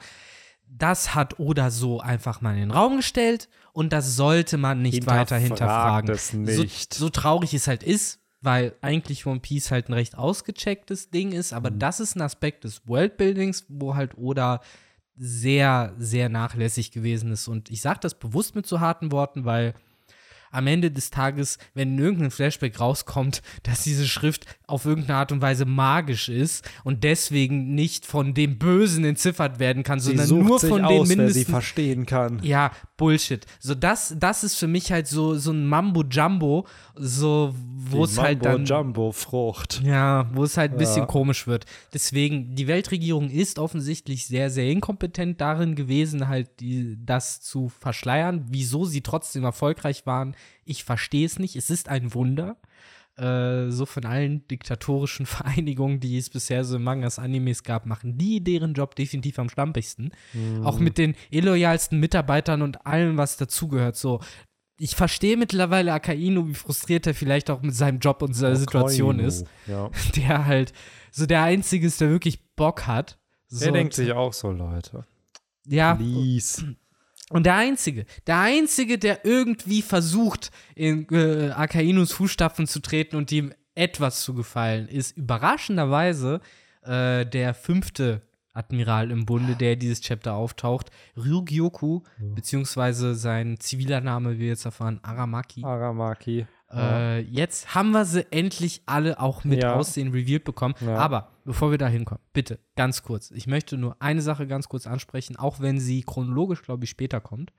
Ähm, nee, wahrscheinlich noch davor, wir haben sie eh schon übersprungen. Aber äh, zum einen finde ich sehr süß und fast schon ein bisschen tragisch, äh, wie man hier merkt, Oda hat richtig, richtig Bock, wahrscheinlich schon seit Chapter 1, ein klassisches Strohhut-Chapter oder sonst was Adventure zu machen, wo sie auf dem guten alten japanischen Summer Festival unterwegs Ja. sind, Fische fangen, Ja. irgendwie diese Formen ausstechen, den Ja, ganzen Shit, den ihr bei Elfenlied gesehen habt. So das wollen, will der machen.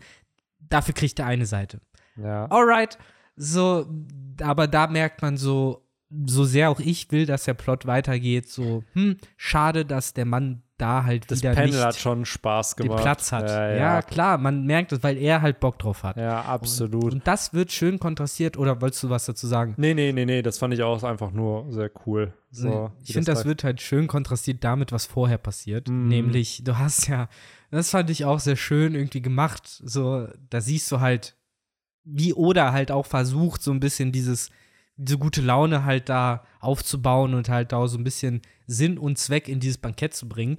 Äh, mit dem einen Restaurant-Dude, der da halt dieses krasse Bankett vorbereitet und halt richtig gewissenhaft ist. Und man merkt halt seine Dankbarkeit darin, wie er halt dieses Essen anfertigt. Am Ende sitzt er halt nur fucking Jimbei Ja. als einziger, der gute Manieren hat Mhm. und sich da halt hinsetzt und das Essen genießt.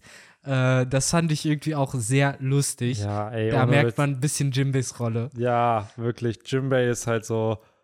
Der, der Anstandsdude. Ja, der Anstandsdude. Auch man, für mich ist Jimbei auch einfach in dieser Bande einfach Ruffys rechte Hand. So, wenn Jimbei was sagt, Ruffy hört auf niemanden in der Bande, wenn es um Pläne geht. Aber bei Jimbei hört er zu. Einfach so dieses, ja, okay, Jimbei hat das gesagt. Ja, Ruffy, du musst eine Allianz mit Capone machen, das ist wichtig. Ja, okay, Jimbei, ich gehe dahin. So, Das ist- hätte das irgendwer anders gesagt, hätte Ruffy es nicht gemacht. Mann, ich kann es nicht oft genug betonen. Wir haben es auch letztes Chapter, wir haben es auch seit Yamato gejoint ist, glaube ich, jedes Chapter angesprochen. Ja, Matto ist noch nicht gejoint. Ja, Immer genau. Da, da merkt man schon, das, da merkt man schon wieder den ganzen Ton, der hier in diesem Podcast überhaupt gesetzt ist. Ja, ohne Witz. Aber ohne Witz, oder? Hat es seitdem nicht mehr thematisiert, Nee. ne? Ruffy hat und Yamato haben null drüber gesprochen. Nee, tatsächlich nicht. Auch So. dieses Chapter, sie ist zwar dabei, so auch mit am Mitfeiern, aber was ich eigentlich nur kurz mit einem Halbsatz an, ansprechen wollte, das, was du gerade alles gesagt hast, was zwischen Ruffy und Jimbei abgeht, das wissen wir nicht deswegen, weil es schon 10.000 Mal passiert ist, sondern vor allen Dingen deshalb, was vorher passiert ist. Mhm. Ja. Und weil wir wissen, das sind zwei Charaktere, die vertrauen sich. Ja. Das wurde aufgebaut durch mehrere Events, Ja. die Gewicht und Sinn hatten und Kohärenz zueinander hatten. Es Ah, hat sich organisch, natürlich aufgebaut. Es war wahrscheinlich nicht von Anfang an geplant. Ja, aber So. was dann cool dazu, weil das ist es halt, was nicht geplant war, war wahrscheinlich einfach nur, dass Jimbei so ein fucking Ehrenmann ist, der halt Eier aus Stahl hat. Das Ja. war nicht geplant, glaube Und ich. dass er, ich glaube auch, dass ein Fischmensch für die Strohbande geplant war, Ja. aber dieser Fischmensch nicht Jimbei war. aber er hat so und gut dann, gepasst. genau, Jimbei Ja. gepasst hat. Einfach diese Dynamik zwischen Ruffy und ihm hat sich dann natürlich ergeben und dann war für alle obvious, ja, natürlich Ja. wird der ein Strohhut. Ich glaube wirklich, So. dass diese Chapter, wo halt äh, Jimbei auf Amazon Lily Ruffy halt verprügelt hat und ihm äh, Sinn eingeredet hat, das war, glaube ich, noch während Marineford vielleicht nicht so geplant. Aber irgendwann hat Oda gecheckt, so warte mal, Jimbei ist eigentlich genau dieser Onkel, der ja auch vorher mit Ace noch unterwegs war. Er muss jetzt eigentlich derjenige sein, der halt Ja. Ruffy da rausbringt, weil es einfach passt. Dann, wenn du bedenkst, wie viele Sachen, das hat ja Oda auch schon bestätigt gehabt, Vivi als Prinzessin war nicht geplant. Es gab Ja. den Prinzessinnen-Charakter in Alabasta, der da war, aber dieser Charakter war nicht Vivi. Und Nicht dann bis hat's- Wednesday. Genau, und dann hat es gepasst, dass Miss Wednesday halt die Prinzessin von Alabasta ist. Oder die Szene mit dem Kreuz auf der Hand, der Abschied. Das Kreuz war geplant als geheimes Zeichen, aber dass das der Abschied zwischen der Strohhutbande und Vivi am Ende ist, das wurde erst, kam raus in dem Chapter, als er es geschrieben hat. So, und es gibt viele von diesen Momenten, glaube ich, die sich dann im Plot selber ergeben haben, sodass Lore ja so eine wichtige Rolle hat, hat oder ja auch bestätigt, er wusste, dass Kid wichtig wird, aber dass Lore sich zu so einem wichtigen Charakter entwickelt, hat sich dann halt ergeben einfach. Mhm. So und Aber ich finde, Lord zum Beispiel war jemand, der seit seinem ersten Auftritt durch seine Teufelsfrucht unfassbar spannend war. absolut. Weil er halt wieder so eine sehr interessante Teufelsfrucht Ich muss sagen, das sowieso Lore mit der Teufelsfrucht, aber auch diese ganze D-Thematik. Ich glaube, er hat halt Aber das kam ja sehr, sehr viel genau später vor, raus. aber vor dem Timeskip hat er schon gesagt, dass die Ds einen Sturm auslösen Ah, werden. So, ja. ich dachte aber immer früher, bevor der Reveal kam, dass der Charakter, also mit dem Lore was zu tun hatte, dass das sein D-Träger war Mhm. und dass Lore den Inherited Will von diesem D-Träger weiterführt, sozusagen. So ein bisschen wie Robin. Aber als dann rauskam, dass Lore selber ein D-Träger, ich so, es ist so obvious, dass ich null daran gedacht habe. Ja. So, weil ich immer dachte, so, ja, nee, nee, die Person. Ja, das wird die so. Weltregierung auch irgendwann mal sagen. Ja. Wenn sie es rausfinden, so, was? Ah. Der? Ah. Und dann kommt er so, haha, mein wahrer Name ist Trafalgar D. Waterloo. Mhm. Was? Noch nie. Jo. Aber ja, ich finde es Ansonsten- auch so schön Jimbei Anstand. Ich finde es nur schade, äh, bisschen, dass Sanji nicht dabei ist, der eigentlich gutes Ja, Essen ne? zu schätzen wissen müsste. Aber Ja. ich glaube, Sanji ist mittlerweile in dem Moment weg, in dem Nami und Yamato weg sind. Ja, safe. Äh, und ist denen erstmal hinterher. Und Robin wäre wahrscheinlich auch geblieben, wenn sie eben nicht gerade High Classified Ja, die Sache ist halt. Robin ist immer so, die kommt dann zur Aftershow-Party, weil die halt Ja. erstmal bei der Hauptparty Poneglyph entziffern muss. Das ist Die, halt die, die nüchtern ankommen, wenn alle besoffen sind.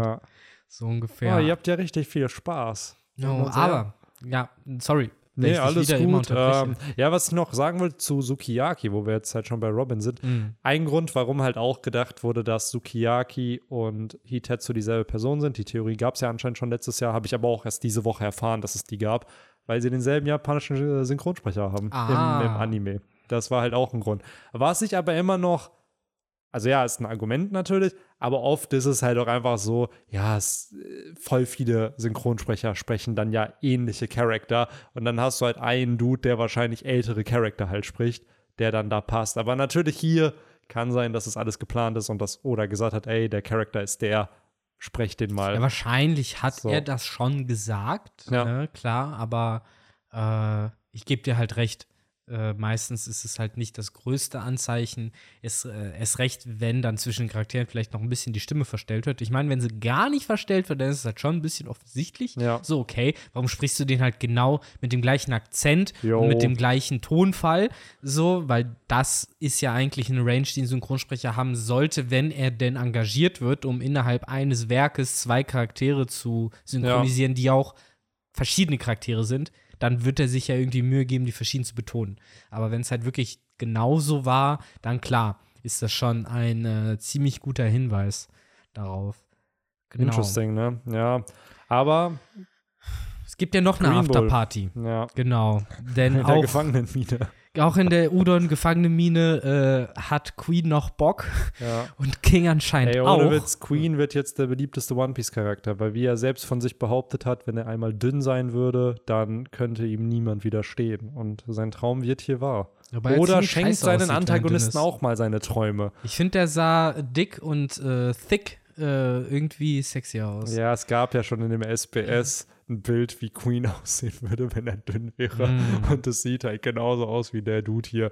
Also, er sieht halt, finde ich, aus wie Tao Bye Bye Hardcore auf Wish bestellt. Das ist schon sehr So. faltig, wenn er dünn Ja, ist, ne? Ja. Das ist halt, glaube ich, sein Problem. Ich finde es aber auch ein bisschen brutal. Wird hier einfach King ins Herz gestochen? King kriegt richtig aufs Maul. Unfassbar. Ich frage mich auch hier, haben die Seesteinhandschellen, also sind die eh gerade noch Die haben einfach geschwächt? auch keine Chance. Ja. Ja, das sowieso. Das sowieso. So oder Aber ich so finde, das hat, boah, ich weiß nicht, an irgendwann was anderes erinnert mich dieses Bild, wo die Ranken so aus dem Boden kommen. Henry hat das gut beschrieben gehabt, äh, dass es wie Fauna-Statue aus Pokémon aussieht. Äh, Das ist schon ein ich. ziemlich darkes Bild für One Ja, Piece-Verhältnisse, absolut, ne? weil das hat schon so was von diesem klassischen, äh, wie sagt man, Pfahlwald, der halt Ja. so oft nah auf so Kriegsschauplätzen Ja, ist. auch dieses Bild so ganz vorne, dieser eine Ja, Close-up von diesem. Blut, ja. Aber auch, das hat mich, das habe ich erst beim zweiten Lesen erkannt, muss ich sagen. dass dieser ganze Ort rund um Udon einfach erblüht. Jo. So, das also auch, das ja. ist ja schon stilistisch extra gewählt, weil es einfach von der vorletzten Seite ein, oder beziehungsweise das ist ja das Ende von Pluton ist in Wano und dann kriegen wir den Wechsel nach Udon Genau. und eigentlich haben wir ja so einen Establishing Shot schon mal gehabt, immer wenn es zu Udon ging, nur dass das halt komplettes Ödland war. Mm. Und diesmal ist es halt saftige Grünfläche mit Ja. Blumen und allem, weil, und das wird, finde ich, in diesem Chapter noch mal offensichtlicher, nachdem es letztes Chapter schon angedeutet war und nachdem das ganze Internet eigentlich schon, seit er zum ersten Mal als Silhouette seinen Mund Ja. aufgemacht hat, sich sicher waren. Pflanzen, Ja. Photosynthese. Photosynthese.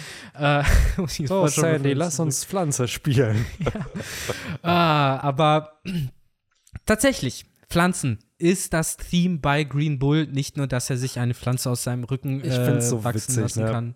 Pluton ist in Wano, das war die Theory. Und ja, ja, Green Bull, Pflanzenfrucht, Frucht, denke ich mir manchmal echt so, manchmal ist das so obvious, aber man freut sich trotzdem dann, wenn es dann revealed wird. Ne? Ja, auf jeden Fall. So. Also in dem Fall war ich wirklich so, ich sehe das und bin so, ah, genau das habe ich erwartet. Ja. Bis hin zu den Fingern, die sich halt da in diese Ranken verwandelt haben. ja. Ähm, was, wo ich es jetzt zum ersten Mal auch wieder erwähne, mich sehr an die Transformation von Hawkins in sein äh, Ja. Heumonster erinnert, mit den langen Fingern. Obwohl Hawkins ja eigentlich eine Paramezia hat, war er trotzdem in der Lage, sich zu verwandeln, auch Mhm. Ja. in Heu ja. zu ja, verwandeln. ist in generell so komisch, Weise. dass er die Strohfrucht hat, aber dann auf einmal solche Voodoo-Monster erschaffen kann. Ja, ist die sahen ja auch Theme, ne? teilweise anders aus. Es waren ja immer andere, die er dann hatte. Ja, tatsächlich, ja, So. Upgrades, ne? Upgrades, Wahrscheinlich dann ja. stärkere als das, was Kizaru damals auf Ja. Shabodi gekillt Ja, hat. ich finde generell halt auch witzig, dass jeder von den Admirälen halt auch einen sehr prägnanten ersten Auftritt irgendwie hat. Aokiji, der diesen Seekönig direkt einfriert, du hattest äh, Kizaru, der ja auf dieser Kanonenkugel ankommt und dann direkt Piraten einsammelt und attackiert oder halt gegen die Supernova kämpft. Hier, Aramaki macht ja direkt die Beast-Piratenbande einfach K.O. ja, Fujitora war auch cool. Fujitora war cool mit dem Loch direkt in diesem Casino. Ja, davor noch mit, genau, mit dem Casino, dann Genau. mit Zorro und dann Dann halt mit, mit, Zorro, dem drei aber allein dieser erste Auftritt mit dem Casino, wo halt einfach dieses Loch dann da halt entsteht. Und Sakazuki, da war es jetzt nicht so, dass er krass seine eigenen Fähigkeiten präsentiert hat, aber dieser Befehl, dass einfach ein Schiff mit Passanten oder mit Zivilisten zerstört Da oder war er noch Vize. da war Vizeadmiral und auf Marineford, ja, da hat er direkt mit Marineford hat seinen einen Magma-Fists hat er halt angegriffen. So. Ja. Also finde ich halt schon cool und da merkst du auch einfach, dass Oda direkt zeigen will, so ja, mit denen sollte man sich nicht verscherzen. Ja, da wird halt auch ein Ton gesetzt, Ja. ne? Weil anders als Fujitora, der halt erstmal friedlich unterwegs war, außer man will ihn halt ficken, äh, ist ja Green Bull hier direkt sehr äh, resolut. Ja, Er geht in die Udon-Mine recht zielstrebig und äh, massakriert halt einfach sämtliche Beast Pirates, die er dort findet. Äh, inklusive King und Queen. Von Jack keine Spur. ja. Äh, erstmal spannend, dass King anscheinend, obwohl Kaido in der Lava schmort, äh, genug Loyalität gegenüber den restlichen Beast-Piraten und fucking Queen besitzt, um dort zu sein. Dann wieder dein, deine Theorie und Frage, äh, wenn sie dort gefangen genommen wurden, haben sie eventuell Seesteinhandschellen an. Dann aber wieder mein Einwand, wenn Leute wie Kid und Ruffy ziemlich offensichtlich darauf tra trainieren konnten, innerhalb von wenigen Wochen Mm. Seesteinhandschellen zu vernichten, zu kaputt zu machen, kannst du mir doch nicht Also Sie erzählen. haben ja nicht, haben Sie Seesteinhandschellen kaputt gemacht? Das waren ja, die, haben- die haben sie irgendwie frei bekommen. ja, Kid ist ja irgendwann abgehauen. Der wurde dann ja im Wasser immer reingetumpt. Der wird, Stimmt, nennt man das so das. Waterboarding? Wie- wie Ja, das? Waterboarding ist ein bisschen was anderes, aber ich weiß, was du meinst. So, und äh, bei Ruffy und hier, bei Ruffy wurden die Seesteinhandschellen doch entfernt und mit diesen Explosions, diesen, mit- wo. Aber das war ja auch Seestein, oder Nee, nee, das war kein Seestein, weil er durfte durfte. er seine Teufelsfrucht ja, er durfte die benutzen? Teufelsfrucht dann in dem Ring benutzen, genau. Oh. Ja. Ja, gut, dann ist So. eh alles egal. Weil Hm. Seestein ist halt echt noch diese, dieses eine komische Ding in One Piece, ne? Dieses, kann man es zerstören als Teufels, kann man es mit Haki vernichten, kann man es nicht damit vernichten? Ist es wirklich unzerstörbar? Sind Hm. daraus die Poneglyphe entstanden? Whatever. So. die Sache ist, ich will aber an der Stelle trotz allem gar nicht erst irgendwelche Gerüchte streuen. Ich glaube, ob die jetzt Seesteinhandschellen anhätten oder nicht, war für das Resultat dieses Kampfes relativ einerlei. Denn natürlich. die Art und Weise, und da geht es halt wieder um dieses äh, Hexenwort Inszenierung, die Art und Weise, wie Green Bull dort dargestellt wird, wie einseitig er King, wie du sagst, ins Herz sticht und Queen dort halt einfach ja am Boden kauern lässt, äh, zeigt halt, da war von vornherein keine Chance.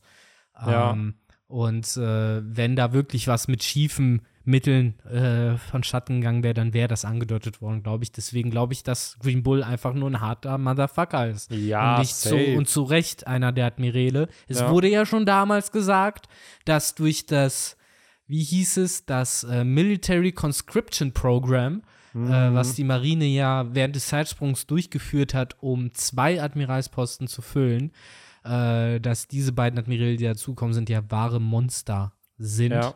Und äh, den Ruf werden beide gerecht, finde ich. Jo. Gerade Green Bull hier mit seinem Auftritt.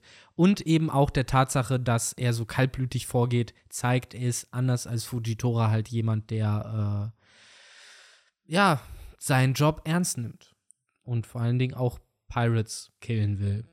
Das ist so ein Ding. Mm. Da hat er Bock drauf, das will er ausführen, denn vielleicht wird ja dann Akainu Senpai ihm auf den Kopf tätscheln Ja, und ja, sagen, absolut. das hast du gut gemacht, mein Junge. Ja. Denn, das erfahren wir hier auch, scheint das wohl irgendwie seine äh, Motivation zu sein. Also sein kleiner Gimmick irgendwie, ne? Der Grund, warum er halt nichts zu Akainu sagen wollte, scheint halt zu sein, weil er es halt als One-Man-Mission ausführen wollte und halt die ganze Glory für sich beanspruchen wollte. Also, ich bin der Befreier von Wano. Nein, ich bin der Befreier von Wano. das ist halt so ein bisschen das Gegenteil von Fujitora, ne? dem ja sein Ruf auch komplett egal ist, Ja, während Hauptsache er tut das Richtige sozusagen, ne? wenn Ryugyoko hier sagt, äh, was wäre das denn für ein Bild, äh, beziehungsweise was würde ich denn hier äh, für ein Admiral sein, wenn ihr mich hier jetzt irgendwie fertig machen Ja. würdet. Also dem scheint dann eben sowas dann doch wichtig zu Ja, sein. absolut. Wie er halt eben äh, Wahrgenommen rüberkommt wird, ja, und absolut. wahrgenommen wird. Ja, ist ja auch nach dem, äh, wo wir bei Rollen sind, die, die, die ihm wichtig sind. Er ist ja nach dem Schauspielerdesign, genau wie jeder Admiral in One Piece. Und bei ihm ist es halt Yoshio Harada, der auch getheorized wurde, neben Kentaru Katsu, glaube ich, war der andere. Äh, auf jeden Fall hat sich da halt auch bestätigt, dass es halt auch ein Schauspieler, ich glaube, aus den 80ern irgendwie ist. Also auch wieder jemand, den wahrscheinlich Oda in seiner Kindheit, Jugend regelmäßig geschaut hat, den er cool fand und dann Ja, gut als möglich. Design genutzt hat. Ja, du, ich finde, der sieht schon badass aus, so oberkörperfrei wie er ist. Ja, und dann halt auch wieder dieses Tattoo, was er hat, ist wohl äh, irgendein Song-Lyric von Hm. dem Schauspieler auch. Also auch da wieder der Bezug. Ähm, ja, Ja. es ist halt auch hier wieder so ein bisschen so ein Flower-Theme auf der Hose, was klar zu seiner Teufelsfrucht passt, aber Ja, auch Sakazuki hat ja auch Flowers ne, auf seiner Chest. also, das ist so ein bisschen der Versuch, ihn vielleicht nachzumachen. ja, Äh, ja, spannend. Also ich äh, fand es nur schade, es gab halt nicht so einen prägnanten Shot von ihm mit seinem Marineumhang, wo dann so Mm. dieses Justice hatten draufsteht. wir ja letztes Chapter so ein bisschen, da wurde er ja von hinten gezeigt. Die ne? Sache ist, was uns ja auch noch fehlt, ist ja seine Definition von Justice, Ja. die halt irgendwann hoffentlich noch Mhm. kommt, wo wir dann erfahren, nach welchen Regeln er halt handelt oder ob es halt wirklich einfach nur um Fame zu erlangen ja, ist. Fame Justice. Ja, dann hat er halt gar keine richtige Justice Ja. sozusagen, sondern es Er tut halt das, was die meisten Klicks bringt. Ja, ihm ist dann auch scheißegal, ob es halt äh, Zivile oder halt Piraten Ja. sind, die er da auslöscht. Ja, er hat halt noch dieses sehr, sehr Bad Guy-Image und es wirkt ja schon so, dass er Akainu cool findet.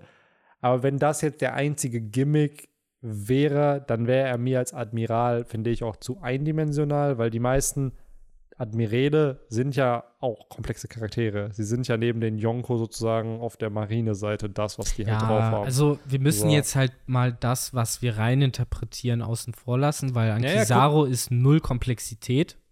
In dem, was Ja. wir summa summarum von das, was wir von ihm gesehen wissen, haben. safe, safe, was wir von Alles ihm- andere aber können wir nur mal, vermuten. Genau, und dann sind wir aber bei Fujitora, Fujitora, ja. Aokiji. Sakazuki, Ja, ja, ja. wo wir halt da Richtig. Prozentual Richtig. und hier, klar, kann natürlich auch sein, dass dieser Dude sehr eindimensional ist, aber für die Wichtigkeit der Rolle, die er in der Story hat, dadurch, dass er halt ein Admiral ist, und davon gibt es halt nicht viele, so ist er ja nicht ein No-Name, der jetzt einfach gar keinen Back Background hat. Vielleicht hat er ja eine Origin-Story, warum er Sakazuki halt so glorifiziert. Er Oder er parodiert ihn und eigentlich feiert er ihn gar nicht und er hat da eigentlich Ja, aber dann wird er ja So. nicht für sich selbst sagen, ich hoffe, dass Sakazuki äh, das Ja. anerkennt. Ja. Also er scheint ja den Wunsch zu haben. Äh, ich finde aber schon, dass er allein deshalb seine Daseinsberechtigung hat, weil er halt eine Rolle innerhalb der Admirale füllt, die halt bisher noch kein einziger Admiral gefüllt hat. Nämlich, er ist halt jemand, der tut, was sein fucking Job ist. Anders als Kizaru, der seinen Hintern nicht hochbekommt oder Aber äh, Kizaru hat doch auch, der wurde ja dann geschickt nach, nach Marinefeuer, nach äh, Sabaody und Ja, hat ja, das klar. ja direkt gemacht. aber Oder wollte er auch nach Wano. ist halt nicht besonders motiviert dabei. Ja, ja, klar, der hat keinen Bock darauf. So, So, das, aber Fujitora ist halt jemand, ich finde der aber, das ist doch eher eine realistische Darstellung, weil wie viele Leute haben wirklich Bock auf ihren Job? Naja, So. eben Ryukyu scheinbar. Also er ist halt zumindest einer, der motiviert ist, und bei dem du keine, bei dem musst du halt Sakazuki. keine Angst haben, dass Ja. der halt irgendwie wie Fujitora auf einmal 180 macht und Ja, irgendwas ganz anderes tut. Fujitora, Aokiji bin ich voll bei dir. Das sind ja wirklich auch Leute, die sind dann unpredictable, was sie halt ja, machen. aber auch einfach nur innerhalb So. der Dreierriege, die wir Ja. im Moment haben. Aus Ja. Kizaru, Fujitora und Aber Ich würde nicht sagen, dass Kizaru nicht seinen Job macht. Der hat keinen Bock auf den, ja, aber der ist schon sehr präzise. Wenn der da was wohin geht, dann Sabaody sein, hat er seinen Job ja erledigt. das so. ist halt im Endeffekt nicht das, für das er bekannt ist. Er ist halt eher für diese Art bekannt, klar, für sein dieses langsame, ja, das Langsame. Klar, klar. Und Ryukyu ist halt jemand offensichtlich, und das ist halt einfach ein Motiv, das Ja, ja. vorher nicht stattfand in den Admirälen, außer halt bei Sakazuki selbst, äh, die halt auch das erreichen wollen, was ihn ihr Flottenadmiral Mhm. aufgetragen hat und äh, dabei eben auch keine Kompromisse eingehen, wie es eigentlich alle anderen Admiräle gemacht Mhm. Ja. haben. Selbst Kizaru, der zum gewissen Grad halt, als er auf äh, Rayleigh gestoßen hat, gesagt hat, uh, ja, mhm, Ja, mal klar, gucken, während ich Ryoko halt so einschätze, dass er halt sagen würde, fuck der Shit, meine Mission war, hier jetzt alle Supernova wegzumachen, ich mache Ja. jetzt alle Supernova weg. Und da ist ihm auch egal, ob da ein Kuma ist oder ob da ein Rayleigh ist und ob das jetzt gesund ist oder sonst was, das ist auf eine andere Ja, also Frage. klar, theoretisch, dass er der Mission nachgegangen wäre, ob er es am Ende geschafft hätte, wäre natürlich Genau, was ganz aber anderes. das ne? ist halt, Also, da sieht man halt den Unterschied in seinem Mindset. So, auch allein deshalb Kizaru wahrscheinlich, wenn, wenn man den halt geschickt hätte, der wäre schon längst fertig. Der, der, die würden ja jetzt alle schon ruhig liegen und der Mhm. wird die da gar nicht erst genüsslich auslutschen. Weil das ist halt auch nochmal so ein Aspekt an Ryukyu und seiner Teufelsfrucht. Wir wissen, er muss nichts essen. Mhm. Wir haben gedacht, es liegt an Photosynthese. Haha. Nein, der Mann kriegt seine Kraft nicht durch Sonnenlicht, sondern durch äh, weiches, äh, matschiges Menschenfleisch. naja, genau, das er saugt halt seine- irgendwas aus ja. denen halt aus, so Nährstoffe, was ja trotzdem die Frage aufwirft, was für eine Teufelsfrucht er hat. Weil wir haben jetzt im letzten Chapter gesehen, ah, okay, er kann eine Blume erschaffen, die wie ein gefühlt Helikopter wirkt, womit er rumfliegen kann. Jetzt kann er Dinge hier erblühen lassen. Er kann Ranken produzieren und damit andere aufspießen Die- und Nährstoffe Ja, aufsammeln. meine Frage ist halt So. immer noch, produziert er die Ranken oder verwandeln sich seine Finger in Ranken? naja, so wie es aussieht, verwandeln sich ja seine Finger in Ranken. So Das seine ist ja schon mal ein bisschen eine andere Thematik. Das kann Genau. ja Mr. Free mit Wachs nicht. Der kann seine Finger mit Wachs Genau. coaten. Genau, der kann die mit Wachs coaten. Ja, die Sache ist halt, er ist ja trotzdem ein Wachsmensch. Ja, ja, klar, Er kann sich halt natürlich nicht in, ja stimmt, er kann sich nicht in Wachs verwandeln. Magellan kann das ja auch. Das ist ja, Genau, das, das ist ja der Trick. Das ist ja das Ding. Ja, ja. Hier ist halt die Frage, blöd gesagt, gehen wir pre-Ruffy, hat eine mythologische Frucht, er besteht halt aus Gummi. So, er hat halt eine Frucht, die in den Ja, Gummi verwandelt. ja. Hier kannst du halt sagen, so, ja, der Mann, weil es wird sehr wahrscheinlich keine Pflanzenzorns geben als vierte Kategorie. So, Aber Mythological Zorns und die können alles sein. genau, es könnte eine mythologische Zorn sein. Ist halt die Frage, was für ein Waldgott, whatever. Ja, da gibt es, glaube ich, Milliarden Möglichkeiten, Ja. auf die Oda zurückgreifen Oder es ist kann, halt blöd, auch da kann man übertreiben. Es könnte eine Waldlogia sein, könnte Oda jetzt auch machen, weil es hat ja schon eher einen Theme von Dinge erblühen lassen, Dinge auch erschaffen. Er kann verschiedene Pflanzen produzieren. Diese Ranken sind ja nur eine Form davon. Mhm. So gleichzeitig, blöd gesagt, schenkt er ja auch Leben, weil Udon hier ja wieder erblüht. Es gibt ja auch die These mittlerweile, dass vielleicht äh, Green Bull dann für das Erblühen auf Wano Kuni wieder verantwortlich sein wird, also dass das Ödland verschwindet. Ja, unfreiwillig sehen wir, Genau. dass das schon stattfindet. genau, genau. Ähm, zu seiner Frucht selbst. Ich finde den Einwand mit Ruffy ganz gut. Das war ja ursprünglich so konzipiert. Das ist halt eine Paramezia, wo der Körper sich in das Element verwandelt und nicht mehr zurückverwandeln lässt. Das ist ja auch der Unterschied zu einer Logia und vor allen Dingen ist es halt dieses feste Material. Man muss ja auch dazu sagen, dass wir bis auf Ruffy mit seiner Gum-Gum-Frucht, halt solche Arten von Paramezias ja nie wieder hatten. Das waren ja, wenn Materialien, dann Logias oder Paramezias, die es erschaffen Mhm. und manipulieren können. Ähm, insofern könnte es natürlich sein, dass Green Bull halt die Marke von Paramezia ist, die Ruffys Gum-Gum-Frucht ursprünglich war, nämlich sein Körper ist halt Holz, Pflanze, Zellulose, Mhm. was auch immer. Und dann kann er das halt wachsen lassen und hat halt alles, was so eine Pflanze hat und kann halt irgendwie Nährstoffe, weiß weiß ich, in sich aufnehmen Mhm. und äh, dadurch halt seinen Körper auch verändern. So wie eine Pflanze wächst, kann er wachsen und dieses Ja. Wachstum manipulieren. Ähm, das Einzige, was daran halt interessant ist, ist, wenn wir halt jetzt mal ganz naiv nach so einer Logik von ähm, was du reinsteckst, muss auch rauskommen gehst, nämlich er muss ja irgendwo die Energie hernehmen, diese Mhm. Pflanzen wachsen zu lassen, so wie jetzt mal ein anderes Beispiel Big Mom ja Seelen in Form von Lebenszeit nimmt und aktiv theoretisch abschätzen könnte, okay, der und der Homie kostet mich so und so viele Mhm. Jahre und ich habe so das Kontingent und ich kann das so und so und so und so aufteilen und ich kann jetzt nicht mehr Jahre an Homies machen, als ich Jahre abgezwackt habe. Ja. Während Green Bull ja offensichtlich, außer er hat jetzt irgendwie mega viel Energie irgendwie gestort, äh, scheint er in der Lage zu sein, viel mehr rauszuhauen, als er aufnimmt.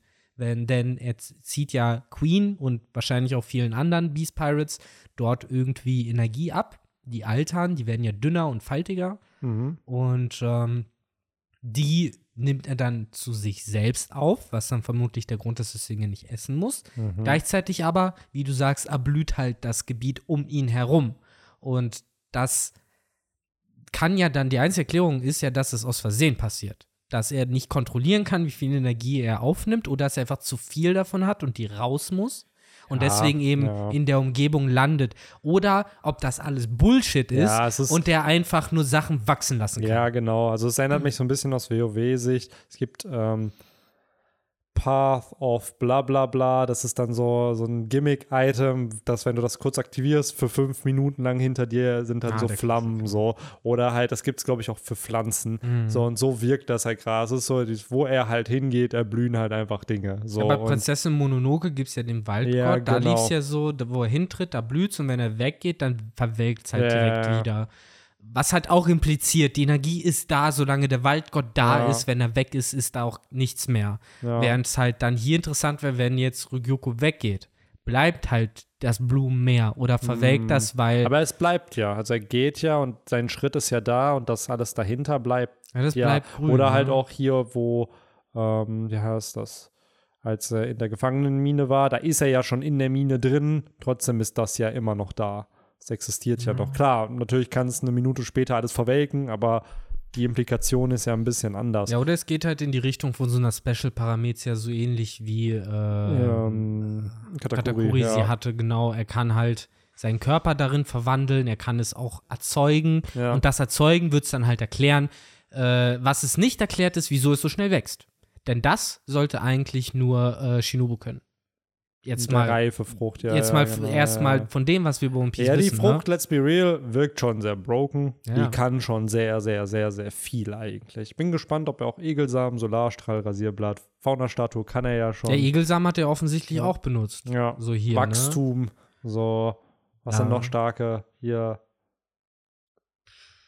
Ja, Blättertanz, Blätter- Blättersturm, die ganze Solarstrahl, Digga. Solarstrahl, ja. Der gute alte Solarstrahl. Ja, aber kann- wa- kann er spann- einsetzen? Was ich spannender finde, ist, kann er auch sowas wie Schlafpuder und Giftpuder und Ja, sowas so- verwenden.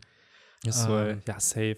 Ja, das wäre wieder ganz krass. ehrlich, Ne? oder zockt Pokémon Go. Oder Ja. ist ein krasser Pokémon-Fan. Der Mann wird sich safe an Pokémon-Attacken ein bisschen orientieren. Kann ich mir einfach vorstellen. So, weil das Hm. zumindest so, was sind Pflanzenattacken, die es schon gibt und wie kann ich das auf meine Art und Weise dann darstellen. Hm. So, und wie du schon sagst, so Pulvermäßig, so Stachelspore, Schlafpuder oder was gibt es hier noch? Äh, Giftpuder, safe könnte das im Rahmen dieser Teufelsfrucht möglich sein. Ja, genau. Aber Also- ich bin gespannt, was da halt genau dahinter steckt. Mein erster Tipp wäre jetzt halt Paramezia. Hm, ja, hätte ich auch äh, gesagt. Pflanzenparamezia oder Holzparamezia, je nachdem, wie man es halt auslegen will.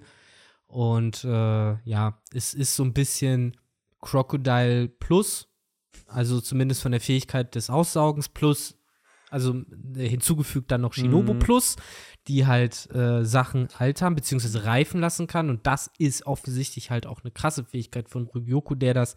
Da, da ist vielleicht auch der Unterschied, dass vielleicht nicht mit Menschen machen kann, aber eben halt mit Pflanzen. Mhm. Äh, die kann er wachsen lassen und zwar in schnellem Tempo. Ja. Und da wäre da fängt dann wieder mein interessantes Kopfkino an.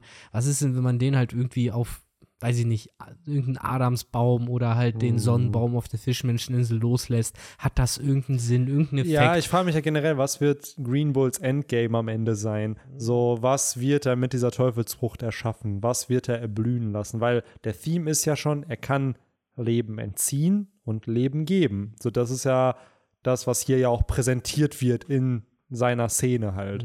Und Theoretisch könntest du mit Akainu, Aokiji und Green Bull Wano einmal nachbauen.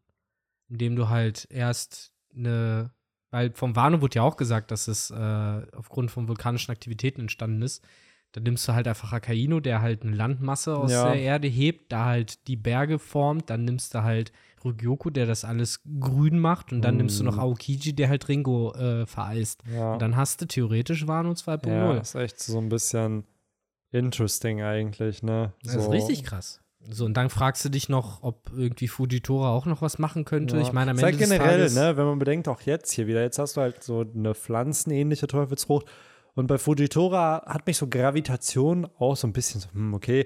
Aber wenn man mal Skype drüber nachdenkt, so, es sind elementare Fähigkeiten. Das eine ist Gravitation, was Ja. halt irgendwo in der Atmosphäre ist. Und hier haben wir wieder einen Admiral mit Green Bull, der halt ähm, ja, Leben erschafft, beziehungsweise die Natur wieder verändern kann. Naturgesetze. Was, genau, was halt wieder in diesen, diesen Theme passt, dass die auch da wieder die Admirale Naturgewalten sind. So ähnlich wie die Yonko Natürlich. halt als Naturgewalten dargestellt werden. Nur, dass die Admirale das halt literally sind. Wohingegen die Yonko das durch die Fähigkeiten irgendwie hinbekommen, dass ein Kaido Elemente bändigen kann. Oder Ja, Big äh, Mom, das ist Big Mom. Okay, wobei hier Whitebeard hat schon reingepasst. in Ja, Whitebeard Theme. passt der, genau der, ins hat da, Motiv. der hatte da, vielleicht wollte die Weltregierung auch unbedingt seine Teufelsfrucht für die Und da, Marine. da treten wir dann halt eben in diesen anderen Aspekt. Da hast du halt dann noch Charaktere wie Morley oder eben, äh, ich vergesse leider immer sein Inazuma, Ja. die halt auch Dinge tun können mit ihrer Umgebung, aber dann halt eben eher auf so eine Ruffy G5 Art und Weise, um Mhm. mal die Verbindung an der Ja. Stelle zu ziehen, nämlich dieses weirde Verformen von Sachen. Jeder, der gesehen hat, wie Nazuma damals für Ruffy eben diese Brücke Treppe, gebaut hat, ja, ja. das sah halt weird aus. Das sieht wahrscheinlich so aus, wie G5 im Anime aussehen wird. Mm. Oder so ähnlich. Und ähm, ja, Ja, I just halt- want to put that out ja, there. das ist halt so wirklich dieses in dem Medium funktioniert es dann, dass es genutzt Genau. wird. Ja. Genau. Aber ansonsten muss ich ja sagen, äh, haben wir über die Kaiser bereits gesprochen, die Mhm. dann jetzt am Ende revealed werden. können wir noch haben über die finale Partyszene kurz. Das fand ich ganz schön. Auch gezeichnet irgendwie. Mhm. Wie halt du halt so siehst, auch gerade Ruffy, der einen Kid zu sich hochzieht.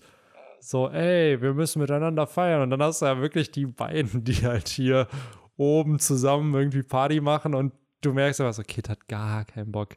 Aber er muss trotzdem hin. Und was ich sehr, sehr süß fand, ist, dass äh, Kinemon und Tsuru hier unten Mhm. sitzen und ihre Reunion bekommen haben. Ja, ist wenigstens das ein ist Happy End. sweet, ja.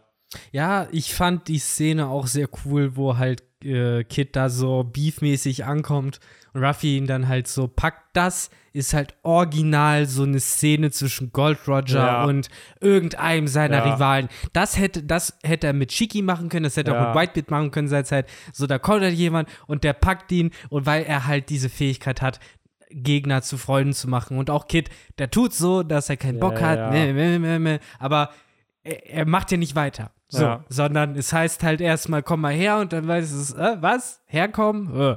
Also da merkst du halt schon dieses, dieses Verhältnis und das finde ich auch Let's sehr cool. drink and party till dawn. Hm, Ja. kommt, kommt jetzt erst der Dawn. Kommt Ja, jetzt eine erst, Woche später. So, eine Woche später. Äh. So, jo, aber auch hier, keine Ahnung, ich finde auch, die anderen Strohhüte haben alle, die haben alle ein, ein D auf dem Mund. Jeder von ihnen lacht mit einem D Ah. von den Strohhüten. Ja, es versteckt Tja. sich echt hinter jedem Busch irgendwas Spannendes. Ja. Ne? Am Ende ist das die Bedeutung, der lachende Mund. Hm. Äh, und auch cool Hyogoro, der dann so, ah, die Piraten, aber ein komischer Haufen hier. Mhm. So, ich weiß nicht, es, ist, es hat so was Wholesome-mäßiges, dieses Bild. Ja, ne? darauf hat ja alles hingearbeitet Ja. im Endeffekt, ne? Seit wir erfahren haben, hey, da gibt es diese Unterdrückung auf Wano, wussten wir, wenn das endet, dann werden halt viele ja, Emotionen, die halt auch. Ja, es ist so auch das Ende einer Frei. Ära, ne? wenn man bedenkt, so Ja. vor über zehn Jahren hat Law Ruffy gesagt, ey, lass uns eine Piratenallianz gründen. Und das ist ja schon, dadurch, dass es ja auch das letzte Chapter vor der Pause ist und danach beginnt ja die finale Saga. Wir sind immer noch im dritten Akt hier. Vorhänge sind nicht zu. Ich schätze mal, dass dann der Post-Wano-Kram richtig anfängt. Also, dass das vielleicht noch das Chapter vom letzten normal ich glaube, Wano-Arc ich ist. glaube, dass die Vorhänge echt wirklich dann erst zugehen, wenn die Strohhüte Segel setzen ja, und ja. Wano verlassen. Ja. Und das wird dann so dieses letzte Bild, sie fahren weg und die Genau. Vorhänge werden zugezogen, um da halt wirklich auch diesen Abschluss zu geben. Ja, da, das denke ich auch. Und dann kriegen wir halt, und da habe ich wirklich Bock drauf, endlich mal ein Chapter, wo Wano nicht erwähnt wird. Ja. So cool es auch war, ich will mal ein Chapter, wo die Ströte an was anderes denken. Ja, wenn du müssen. bedenkst, ne, über ja, 100, mittlerweile über 100, fast 150 Chapter sind sie ja auf Wano Kuni. Das ist einfach One Piece von Chapter 1 bis Ende von Drum. So, da, wenn man sich das mal klar macht. Ja, ja. So, und ich finde, es wird hier ja schon ein bisschen angeteased. Das hat sich Oda natürlich nicht nehmen lassen, dass während hier Aramaki sich auf den Weg zur Mm. Hauptstadt macht, sagt er so, ey, die machen hier Party, für sowas haben wir in der Marine keine Zeit, weil die Welt außerhalb von hier Oh ja. im Chaos ist. Das wurde mehrere Male auch angedeutet hier und unterstrichen, dass ja irgendwie krasser Shit passiert ist, ne? Der auch nichts mit der Niederlage von Kaido und Nee, Big Mom zu und tun das hat. ist ja so ein bisschen das, was Oda auch immer wieder angeteasert und gehypt hat, dass das, was außerhalb von Wano passiert, krass ist und dass nach diesem Krieg sozusagen Ja. Großes Ja, passieren der wird. Zyniker in mir sagt gerade, ja, ja, genau, auf Wano passiert nichts Spannendes, deswegen muss der, zuerst hat der Autor gesagt, Wano wird das krasseste ever, dann passiert nichts Spannendes Ja. auf Wano, sagt der Autor, ja, ja, aber was, was außerhalb von Wano zeitgleich dort passiert und ihr nicht seht, das, das ist richtig Ja, krass. also natürlich muss Oda ein bisschen hypen, Ah. ne? So, aber ich finde es generell, sorry, krass, weil wir haben ja ein bisschen außerhalb der Welt gesehen. Ja, ja, Unter anderem ein Panel, das wo Panel, Sabo ne, das im Hintergrund Panel. zu sehen ist. Mhm, mhm, mhm, ja, auf so einem Billboard, man weiß halt nicht, ob es ein äh, Poster Was oder halt vielleicht Poster? sogar ein Bildschirm ist. Ja, und es ist auch da einfach so an einem zerstörten Gebäude. Ja. Es ist halt wirklich die Frage, was ging auf der Reverie ab, was halt anscheinend, weil das ist, glaube ich, äh, so ein bisschen die Kausal, der kausale Zusammenhang. Irgendwas And ging auf der Reverie, was auf die ganze Welt Cobra äh, gestrahlt hat. tot, Vivi entführt, vermeintlich von den Revolutionären. Ja, aber alles wurde von Sabo. Alles wurde Sabo in die Schuhe geschoben. Deswegen Ja. waren alle so geschockt. Und der Moment, oh, sorry, dass ich husten muss. Ähm, der Moment, dass ähm, Ruffy realisiert, dass nun Sabo und auch Vivi auch von der Weltregierung getargetet wurden, wird seine Motivation sein, um gegen die vorzugehen. Weil erst war es Robin, die hat er wiedergeholt, jetzt sein anderer Bruder und auch noch ein anderer Nakama. Da ist dann für Ruffy vorbei. Es ist halt die Frage, auf welche Art und Weise er das dann erfährt, ne? Weil, ob Ja. es jetzt wirklich nur mundän in der Zeitung liest oder ob es halt irgendein damals hat anderer er wichtiger ja, Charakter Guck mal, und das erzählt. ist halt so, es wird diese finale Saga. Ich gehe safe davon aus, dass das so ähnlich vom Setup sein wird wie die Marineford-Saga mit Sabaody. Dann hattest du Amazon Lily, dann Impel Down, dann Marineford und dann Post-Marineford und dann Timeskip sozusagen. Wir sind an dem Punkt, die Reverie ist im Endeffekt der Kampf zwischen Ace und Blackbeard. Baltigo das, was, 2.0. Ja, so das, was Nee, da. Bara, Barado Island. genau, ich Barado glaube, Island. dass sie so hieß. ne? Baltigo war die Revolutionärsinsel. Stimmt, das war die von denen. Du hast das, was da passiert ist, das ist Mhm. der Katalysator Mhm. oder die Motivation für Ruffy gegen die Weltregierung vorzugehen. So wie damals dieser Kampf mit Blackbeard und Ace, die Motivation war, Ace dann später zu retten. Ich glaube nicht, dass Ruffy sofort erfährt, was mit Sabo passiert, weil das hat er damals auch nicht. Der hat es erst erfahren auf Amazon Lily, erfährt er ja von der einen äh, dort ältesten, Ja. da, dass Ace Ja, weil halt die eine. Niederlage der Strohbande halt eigentlich nichts mit der persönlichen Niederlage von Genau. Ruffy zu tun hatte, wo halt Ace weg gekommen ist. Es waren ja Genau. zwei Sachen, die unabhängig voneinander passiert sind. Ja, für mich ist halt so ein Gedanke, bevor es nach Elbaf geht, weil das wird ein Arc sein in dieser finalen Saga, dass vielleicht die Strohhutbande das Grab von Ace und Whitebeard besucht. Einfach so, weil Ruffy war da noch nicht, Ace ist da schon hingefahren. Dann trifft er dort auf Shanks. Ja, vielleicht auf Shanks, weil auch Yamato, ich könnte mir auch vorstellen, dass falls Yamato mitsegelt, dass Yamato da auch hin will, dass das auch ein bisschen für Ruffy Closure ist, so dieses, ja, okay, guck mal, wie weit ich es geschafft habe, Ace. So, ich bin am Pirates Summit angekommen. Weil das ist ja auch der Theme von den beiden. Als sie sich das erste Mal treffen, beziehungsweise dann auch wieder trennen, sagt Ace, ey, wir werden uns das nächste Mal sehen, wenn wir am Pirates Summit sind. Und dann ist ja Marineford, das ist das, wo die sich sehen, was ja schon der, Ja. ein Teil vom Gipfel der Piraterie ist. Aber jetzt ist Ruffy ja wirklich da angekommen. Jetzt Und- kann er halt sozusagen es einlösen, sozusagen Genau. das Versprechen, ähnlich wie halt mit er Und das Krasse ist, Ruffy hat ja auch gesagt, das habe ich neulich bei Reddit gelesen, dass der letzte Wunsch von Ace war, sagt den anderen, dass er ihn, dass er dankbar ist, dass sie ihn Ja. geliebt haben. Und Ruffy hat kurz vor Onigashima gesagt, ey, ich muss Marco unbedingt treffen, Hm. weil ich ihm noch was zu sagen habe. Ich soll ihm was, also so im Sinne von, dass er ihm was von Ace auszurichten Mann, hat. aber das ist auch so ein Moment, ne? Ich weiß, wie Oda das meint. Aber das ist doch eigentlich so mies, dass so jetzt, in dem Moment, wo letztes Chapter noch Marco da melancholisch Mhm. stand und gesagt hat, fuck, so, ich kann das nicht noch einmal machen, so nach dem Motto, wieder Kameraden zu, zu Ja. äh, be beerdigen. Dann kommt Ruffy aus dem Nichts an und sagt, hey, weißt du, der eine andere Kamerad, den du vor zweieinhalb Ja, Jahren beerdigt klar, hast, so, ein der hat gesagt, dass er euch alle liebt, so, Ja. und dann bist du halt so, Ha, ja, cool, aber das ist aber meine, so, das Ja. ist halt in Real Life halt schon ein bisschen zu viel Emotionalität auf einmal. So, da musst du halt schon ein bisschen aber es ist ja ein eine Woche gucken. gefühlt wieder vergangen. Ja, das reicht. Das reicht da haben alle schon wieder alles verarbeitet. Ja. Aber ja, klar, Ja. das ist wahrscheinlich das, was dahinter steckt. Und Weil gerade äh, Ace wurde halt auch in Wano wieder thematisiert und zum einen, ich, es muss auch nicht passieren, aber ich, ich fände es halt cool für Ruffy, es wäre ein Mini-Arc, das wären dann fünf, sechs Chapter, die fahren dahin, es ist kein krasser Antagonist, es ist nochmal dieses Revue passieren lassen. Bau da auch ruhig Flashback-Szenen ein, einfach, dass nochmal auch die neuen Leser wissen, wer ist überhaupt Ace, warum sind Ruffy seine Brüder wichtig, also vielleicht auch, dass das als Setup dafür dient, so dieses schön wieder viel Fillermaterial. ja, ne? blöd gesagt, auch der Filler im eigentlichen Manga dann. Aber ich würde es irgendwie cool finden, auch einfach, weil, weiß ich nicht, die Strohhutbande trinkt da zusammen Sake oder so. Und dann hast du einen schönen Moment, bevor das Finale dann startet, bevor es wirklich ins End-Endgame geht. Klar, ich habe da jetzt auch nichts dagegen. Es war halt mehr nur so. Nee, nee, ich sage auch nicht, das ist halt so. Aber es wäre natürlich schon Exposition. Es wäre, glaube ich, wirklich da, um zu zeigen, ah, Ruffy sind seine Brüder wichtig. Warum sind sie ihm wichtig? Wegen dieser Sake-Szene. Und dann zeigt man die wichtigsten Moments nochmal. Weil, let's be real, ich glaube nicht, dass Shueisha nur will, dass die Die Hard-Fans den letzten Arc von One Piece in der Weekly Shonen Jump oder die letzte Saga lesen. So, und da wirst du schon ein bisschen wieder Infos geben müssen. Absolut.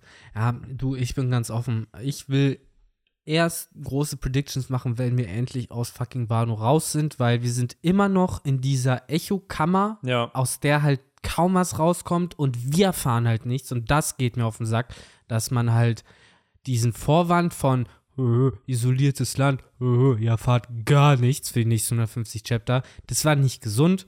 So, und gerade auch nachdem du jetzt so, so an, angefangen hast, du sagst, was halt alles so ansteht, bin ich halt auch so, Alter, ja, und ohne Scheiß, dass das 150 Chapter lang halt alles beiseite geschoben wurde, Ja. geht mir jetzt auf einmal richtig auf den Sack. Ja, und das auch in real life einfach vier Ja, Jahre. Vor vier Jahre. Jahren ungefähr sind wir auf Wano angekommen. Auf Wano und dann zwischendurch haben wir einmal ein bisschen was gehabt mit Genau. äh, Beehive und der Reverie, Genau. aber das war halt viel Leute, zu wenig. let's be real. viel zu wenig. Wano darf nicht zu Ende gehen, bevor nicht ein Fledermaus-ähnlicher Dude mit viel Ja. zu heller Haut und Ja. äh, Schatten da ankommt. Aber ich bin gerade echt in dieser Position, so ich weiß gar nicht, wie das Leben außerhalb von Wano noch dann sein wird, Ja. wenn man One Piece dann Absolut. liest und halt kein Wano-Chapter da andere ist. Charakter auftauchen, Ja, ja. die nicht Gorosei und nicht morgens sind. Ja, generell, dass wir andere Perspektiven Ja, auch ja. mal haben werden. Und, und das ist, glaube ich, das, was safe kommen wird. Vielleicht sogar wirklich in den nächsten Chaptern dann, dass wir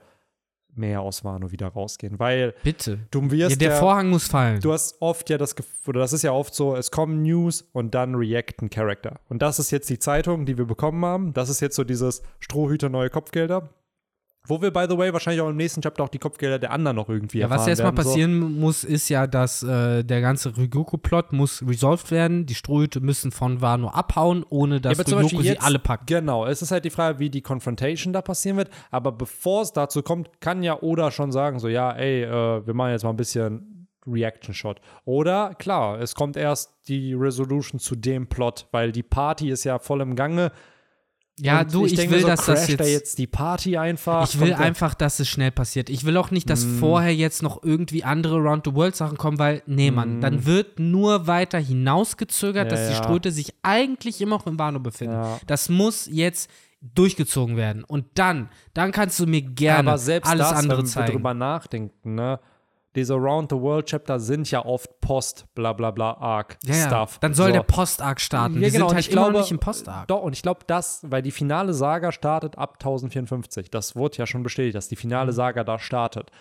Und ich glaube, dass das Post-Wano dann ist. Also, dass das der Post-Wano-Arc dann ist. Dass wir, dass dieses Chapter Party letztes Chapter vom Ja, kann normalen sein. Wano-Arc ist und dann startet Post-Wano, wo ich mich dann wundere, warum gehen die Vorhänge nicht in dem Chapter zu? Weil dann hättest das du meine ich, super eigentlich. Ja, weil sie noch auf Wano sind. Ja, ja, Die genau. müssen ja erstmal weg. Und das meine ich ja, der letzte Moment wird halt sein, wenn die Ströte wegfahren. Und dann Ja. fallen, die, äh, fallen die Vorhänge. Und das ist der Moment. Mir ist scheißegal, was irgendwelche Weil Editoren die Sache sagen. ist, wir haben halt noch sehr viel Sagen Plot, anfangen. um ehrlich gesagt, Ja. dass sie da wegkommen, weil ja, Zorro Ryumas Grab, wirklich Ja. Pornoglyphe Richtig. von ja gut, die Krönung haben wir halt jetzt, aber ähm, ja gut, halt- Aufeinandertreffen mit dem Admiral. Wie wird das ablaufen? ich habe da halt So. einfach auch zum Teil keine Lust mehr drauf. Das sind halt so Sachen, die hätten halt mal passieren müssen zwischendurch. Ja, klar. Klar, Aber es ist das mit Ryuma und äh, Zorros Grab und, und auch Green Bull und so. Das, Pluton. Die Sache ist, wie viel davon wird halt wirklich passieren, weil Ja. ich, mein Also ich Tipp bin ist ehrlich, halt, Zorro. Ryuma wird nicht mehr passieren. Das hätte in dem Chapter, äh, hätte das ja, reingemusst. nee, das passt. Dieses Chapter hatte ja wirklich eher Kopfgelder und bla. Das war ja, naja, der du hast, Fokus. die Sache ist halt, wann sonst? Naja, Weil jetzt Victor, wird Ich will, gekämpft. guck mal, ich will nicht bashen, aber Post Ines Lobby hatte zehn Chapter. Post Dressrosa hatte elf Chapter. Wir sind hier beim zweiten Chapter nach dem Krieg. Also ja, wir aber die Situation ist ja eine komplett andere als Post Fujitora Amy's war Lobby. auch auf Dressrosa. ja, und, das hat gesagt, dass er nichts machen wird. Ja, und dann hat er was gemacht nach vier Chaptern. Das meine ich halt. Und Aber das nichts ging- threatening. Das, Ja, doch, das doch klar, ist ja, der wollte Ruffy killen. Der Naja, wollte Ruffy. hat- im und das meine war ich halt. halt in so metaphysisches, mal, ich teste in mal Retrospektive Grenzen. können wir sagen, ja gut, Fujitora hat nicht so viel gemacht in dem Moment. Er hat immer gegambelt und dann hat er seinen Move gestartet. Auch hier, wir sind 150 Chapter bald auf Wano. Oder wird die Fans nicht mit zwei Post- oder beziehungsweise Postkrieg-Chaptern irgendwie zufriedenstellen. So, ich glaube, da unterschätzt man, glaube ich, dem Mann, was er an Payoffs noch liefert. Green Bull gleichzeitig, der sagt hier, ja, ja, ja, ich werde was machen. Kann, wir wissen, dass die Strohhutbande abhauen wird. Wir wissen, dass da nichts passieren wird. Wir, ich kann mir auch nicht vorstellen, dass jetzt ein All-Out-Kampf gegen Green Bull kommt, weil es einfach vom Timing nicht passt. So der Climax vom Arc Nee, ist irgendwie vorbei. klar. Da wird jetzt nicht noch ein Post-Climax kommen. aber dann So. finde ich es halt komisch, dass Green Bull da halt hineingesetzt wird mit so Ja, einer unbändigen absolut, Motivation, Absolut. die und halt genau das ist halt das Interessante, wie die Resolution da sein wird. Gleichzeitig, wenn er jetzt einfach nur gesweet-talkt wird, hier, komm, trink mit uns mit, ah, wäre jetzt natürlich random. Noch haben wir nicht den Bezug, dass er aus Wano kommt, weil das könnte ein Grund sein, was ich aber mittlerweile auch nicht mehr glaube, weil es hier null erwähnt wurde irgendwie. So, Gleichzeitig glaube ich aber schon, dass wir mehr Infos noch über Wano und mehr Payoffs kriegen, weil nur zu sagen, ja, Pluton ist hier, ciao und by the way, ähm, die ganzen Plotpunkte, die wir vorher aufgebaut haben, die werden wir nicht mehr behandeln. Das wäre wirklich, dann wäre ich hardcore enttäuscht. Auch als Fan einfach, weil wie du schon sagst, wir sind seit sehr langer Zeit auf Wano, seit vier Jahren und es gab Arcs, die deutlich kürzer waren und deutlich mehr Payoffs irgendwie halt hatten. Weil und dann fühlst du dich halt als Fan passiert so ein ist. bisschen veräppelt, weil du dir denkst, du liest die Story ja auch am Ende sehr, sehr lange, weil du die Welt magst, aber natürlich auch, weil du Belohnungen kriegen willst in Form von Payoffs. Und wenn die nicht kommen nach dem längsten Arc, dann Ja, in meinen Augen ist einfach nur viel davon hätte zwischendurch schon irgendwie passieren oder halt eingebettet werden können. Ich finde es halt immer schade, wenn man jetzt sagt, so, so wie du gesagt hast, passiert noch das, das, das, das, das, das, das und das.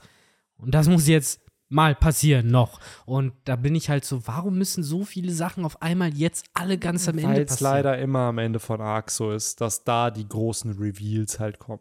Ja, so, aber wenn du zum Beispiel blöd gesagt, der, die ganze Water 7 Saga, das waren am Ende vier Arcs, die gingen so um die 130 Chapter. So, wenn du bedenkst, was für Payoffs du am Ende irgendwie halt hattest, mit Yonko, mit Ace gegen Blackbeard, mit Shanks und Whitebeard, aber guck mal, mit das war so, ja das Schöne, das fand ja alles nicht auf Wano statt. Äh, zumindest, also bis auf die Yonko-Reveal, aber Ace gegen Blackbeard war irgendwo anders Aber- auf der Welt. ja, Shanks gend Whitebeard war woanders auf der Welt. Du hast, sagt- du hast einen Sinn dafür bekommen, genau. dass sich parallel auf der Welt genau, was bewegt. aber sowas hattest du ja auch im Wano-Arc. Du hattest zwischen den vorher hattest du hier äh, Einmal.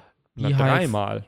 Und, Beehive, dann hattest du einmal den Switch zu was ist mit den Shishibukai, war auf der Reverie ist was krasses passiert. Das war ja mit Drake, dass er halt einen. Aber war das nicht alles mehr oder weniger in einem Pulk? Nein, nein, das war 956 und 957 waren dann Kaiserkopfgelder, Rocks, das Genau. Ganze drumherum. Das wäre dann ein anderes Chapter noch. Das waren ja dann dreimal hatten wir Around the World was passiert im Wano Arc. 9 925 oder 24, 956 und 957. Hm. So, und das meine ich halt. Also, ich stimme dir voll und ganz zu. Es müssen noch Dinge außerhalb von Wano einfach passieren. Aber es kann ruhig in dem Mantel von Wano noch passieren. Nur es wird langsam Zeit, let's be real, weil so wir sind in dieser letzten Phase des Arcs. Ich glaube auch ehrlich gesagt, es geht noch vielleicht zehn Chapter, max zehn Chapter irgendwie, weil jetzt auch hier eine Gefahr wieder lauert.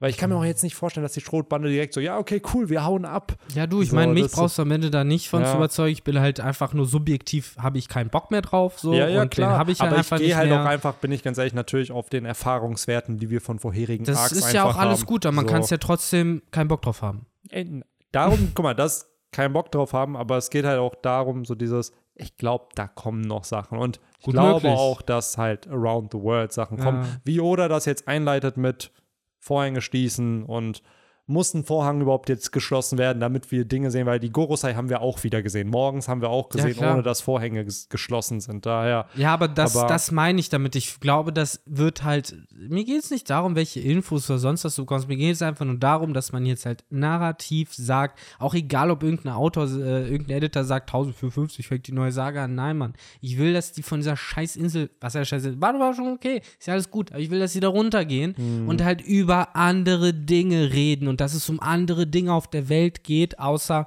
wir sind gerade auf Wano und, Und jetzt ist wieder Wano. und jetzt ist wieder noch eine Partei Ja, ja. hier dazugekommen Ja, auf Wano, halt- ich die uns das ich- Leben schwer macht. ich verstehe, was du meinst, weil halt Wano einfach wirklich seit, Ja, seit Ende Pankasat ja die Destination ist. deswegen ist, so. äh, dass es jetzt halt immer noch eine Klammer sein könnte für Sachen, die da noch passieren, das verstehe ich, aber das ist es halt, was mir auf den Sack geht. So, ich bin Ja. halt auch dem Punkt angelangt, wo ich bin, alles das, was hier in dieser Klammer passiert, was du gesagt hast, ich hätte lieber, wenn das passiert, wenn die Strohhut äh, Ja, es hat so wirklich ein bisschen dieses, sitzt. es hat diesen Vibe von wirklich, die kommen auf Sabaody, die Schrotbande wird getrennt, du hast keinen Plan, was passiert. Du hast Amazon Lily, Impel Down, hat man da nicht gedacht, Und da dass das will ich kommt. halt hin, weil im Genau. Moment sind die halt, die drücken sich da rum auf Wano Ja. und auf Wano. Und das, das ist, glaube ich, weswegen ich jetzt wirklich will, dass sie runtergehen, weil passieren so viele inkonsequente, komische Dinge gerade in dieser Ja, ja. Woche. Angefangen von den ganzen Beast Pirates, die einfach in Udon sitzen, äh, über äh, Big Mom Piraten, die einfach verschwunden sind, dieser Gürtel der Weltregierung um. Wano, der auch sich einfach aufgelöst hat. Einfach so viele Dinge, wo ich so bin, so, ja, ey, komm, wenn du wirklich keinen Bock mehr hast und das halt beenden willst, dann beende das doch bitte jetzt. Mhm. So, dann, dann, ne, mach nicht immer wieder neue Plotpunkte auf. Wenn du Oder doch vorher noch du andere so? zugemacht hast, die dir im Weg Ja, stehen. ja. So. Aber auch das, ne? Es ist leider auch ein bisschen natürlich dem Medium geschuldet. Am Ende du Danny halt soll endlich nach Westeros. Ja, ja. ja. Um Ruffy soll endlich nach Love Tale, ja. Ja, was ja, sollst du sagen? ich bin gespannt auf jeden Fall. Ich glaube, dass wir noch ein paar Reveals bekommen. Ich glaube nicht, dass das alles war. Gleichzeitig bin ich sehr gespannt, wie Boy Green Bull hier das Ganze, wie er die Party crashen wird. Yes. So und auch, ja, vier Wochen Break sein werden, wie wir damit klarkommen. Ich persönlich finde es jetzt nicht so schlimm, weil gefühlt One Piece eh mein täglich Brot ist und es immer Sachen gibt, wo man über One Piece was machen kann, ob Videos, ob Podcasts. So. Daher finde ich diese vierwöchige Pause gar nicht so schlimm. auch einfach mal ein bisschen dieses, ah ja, man, man kann Wano vielleicht noch mal durchlesen, so in diesen vier Wochen, dass man mal wieder, was, was ist da alles eigentlich passiert? Wie lief das ab? Wie lang ging Akt 2 eigentlich wirklich? So, und wie lang war Akt 3 eigentlich? So, daher, ja. Ja. Das ist mein Schlusswort. Dein Schlusswort jetzt vor der großen Pause. Ja, dann würde ich sagen, habe ich eigentlich auch nicht mehr groß was hinzuzufügen, außer freut euch darauf, dass auch wenn jetzt kein Chapter kommt, irgendwas anderes kommt, sei es auf Bennys Hauptchannel, sei es hier auf Spotify.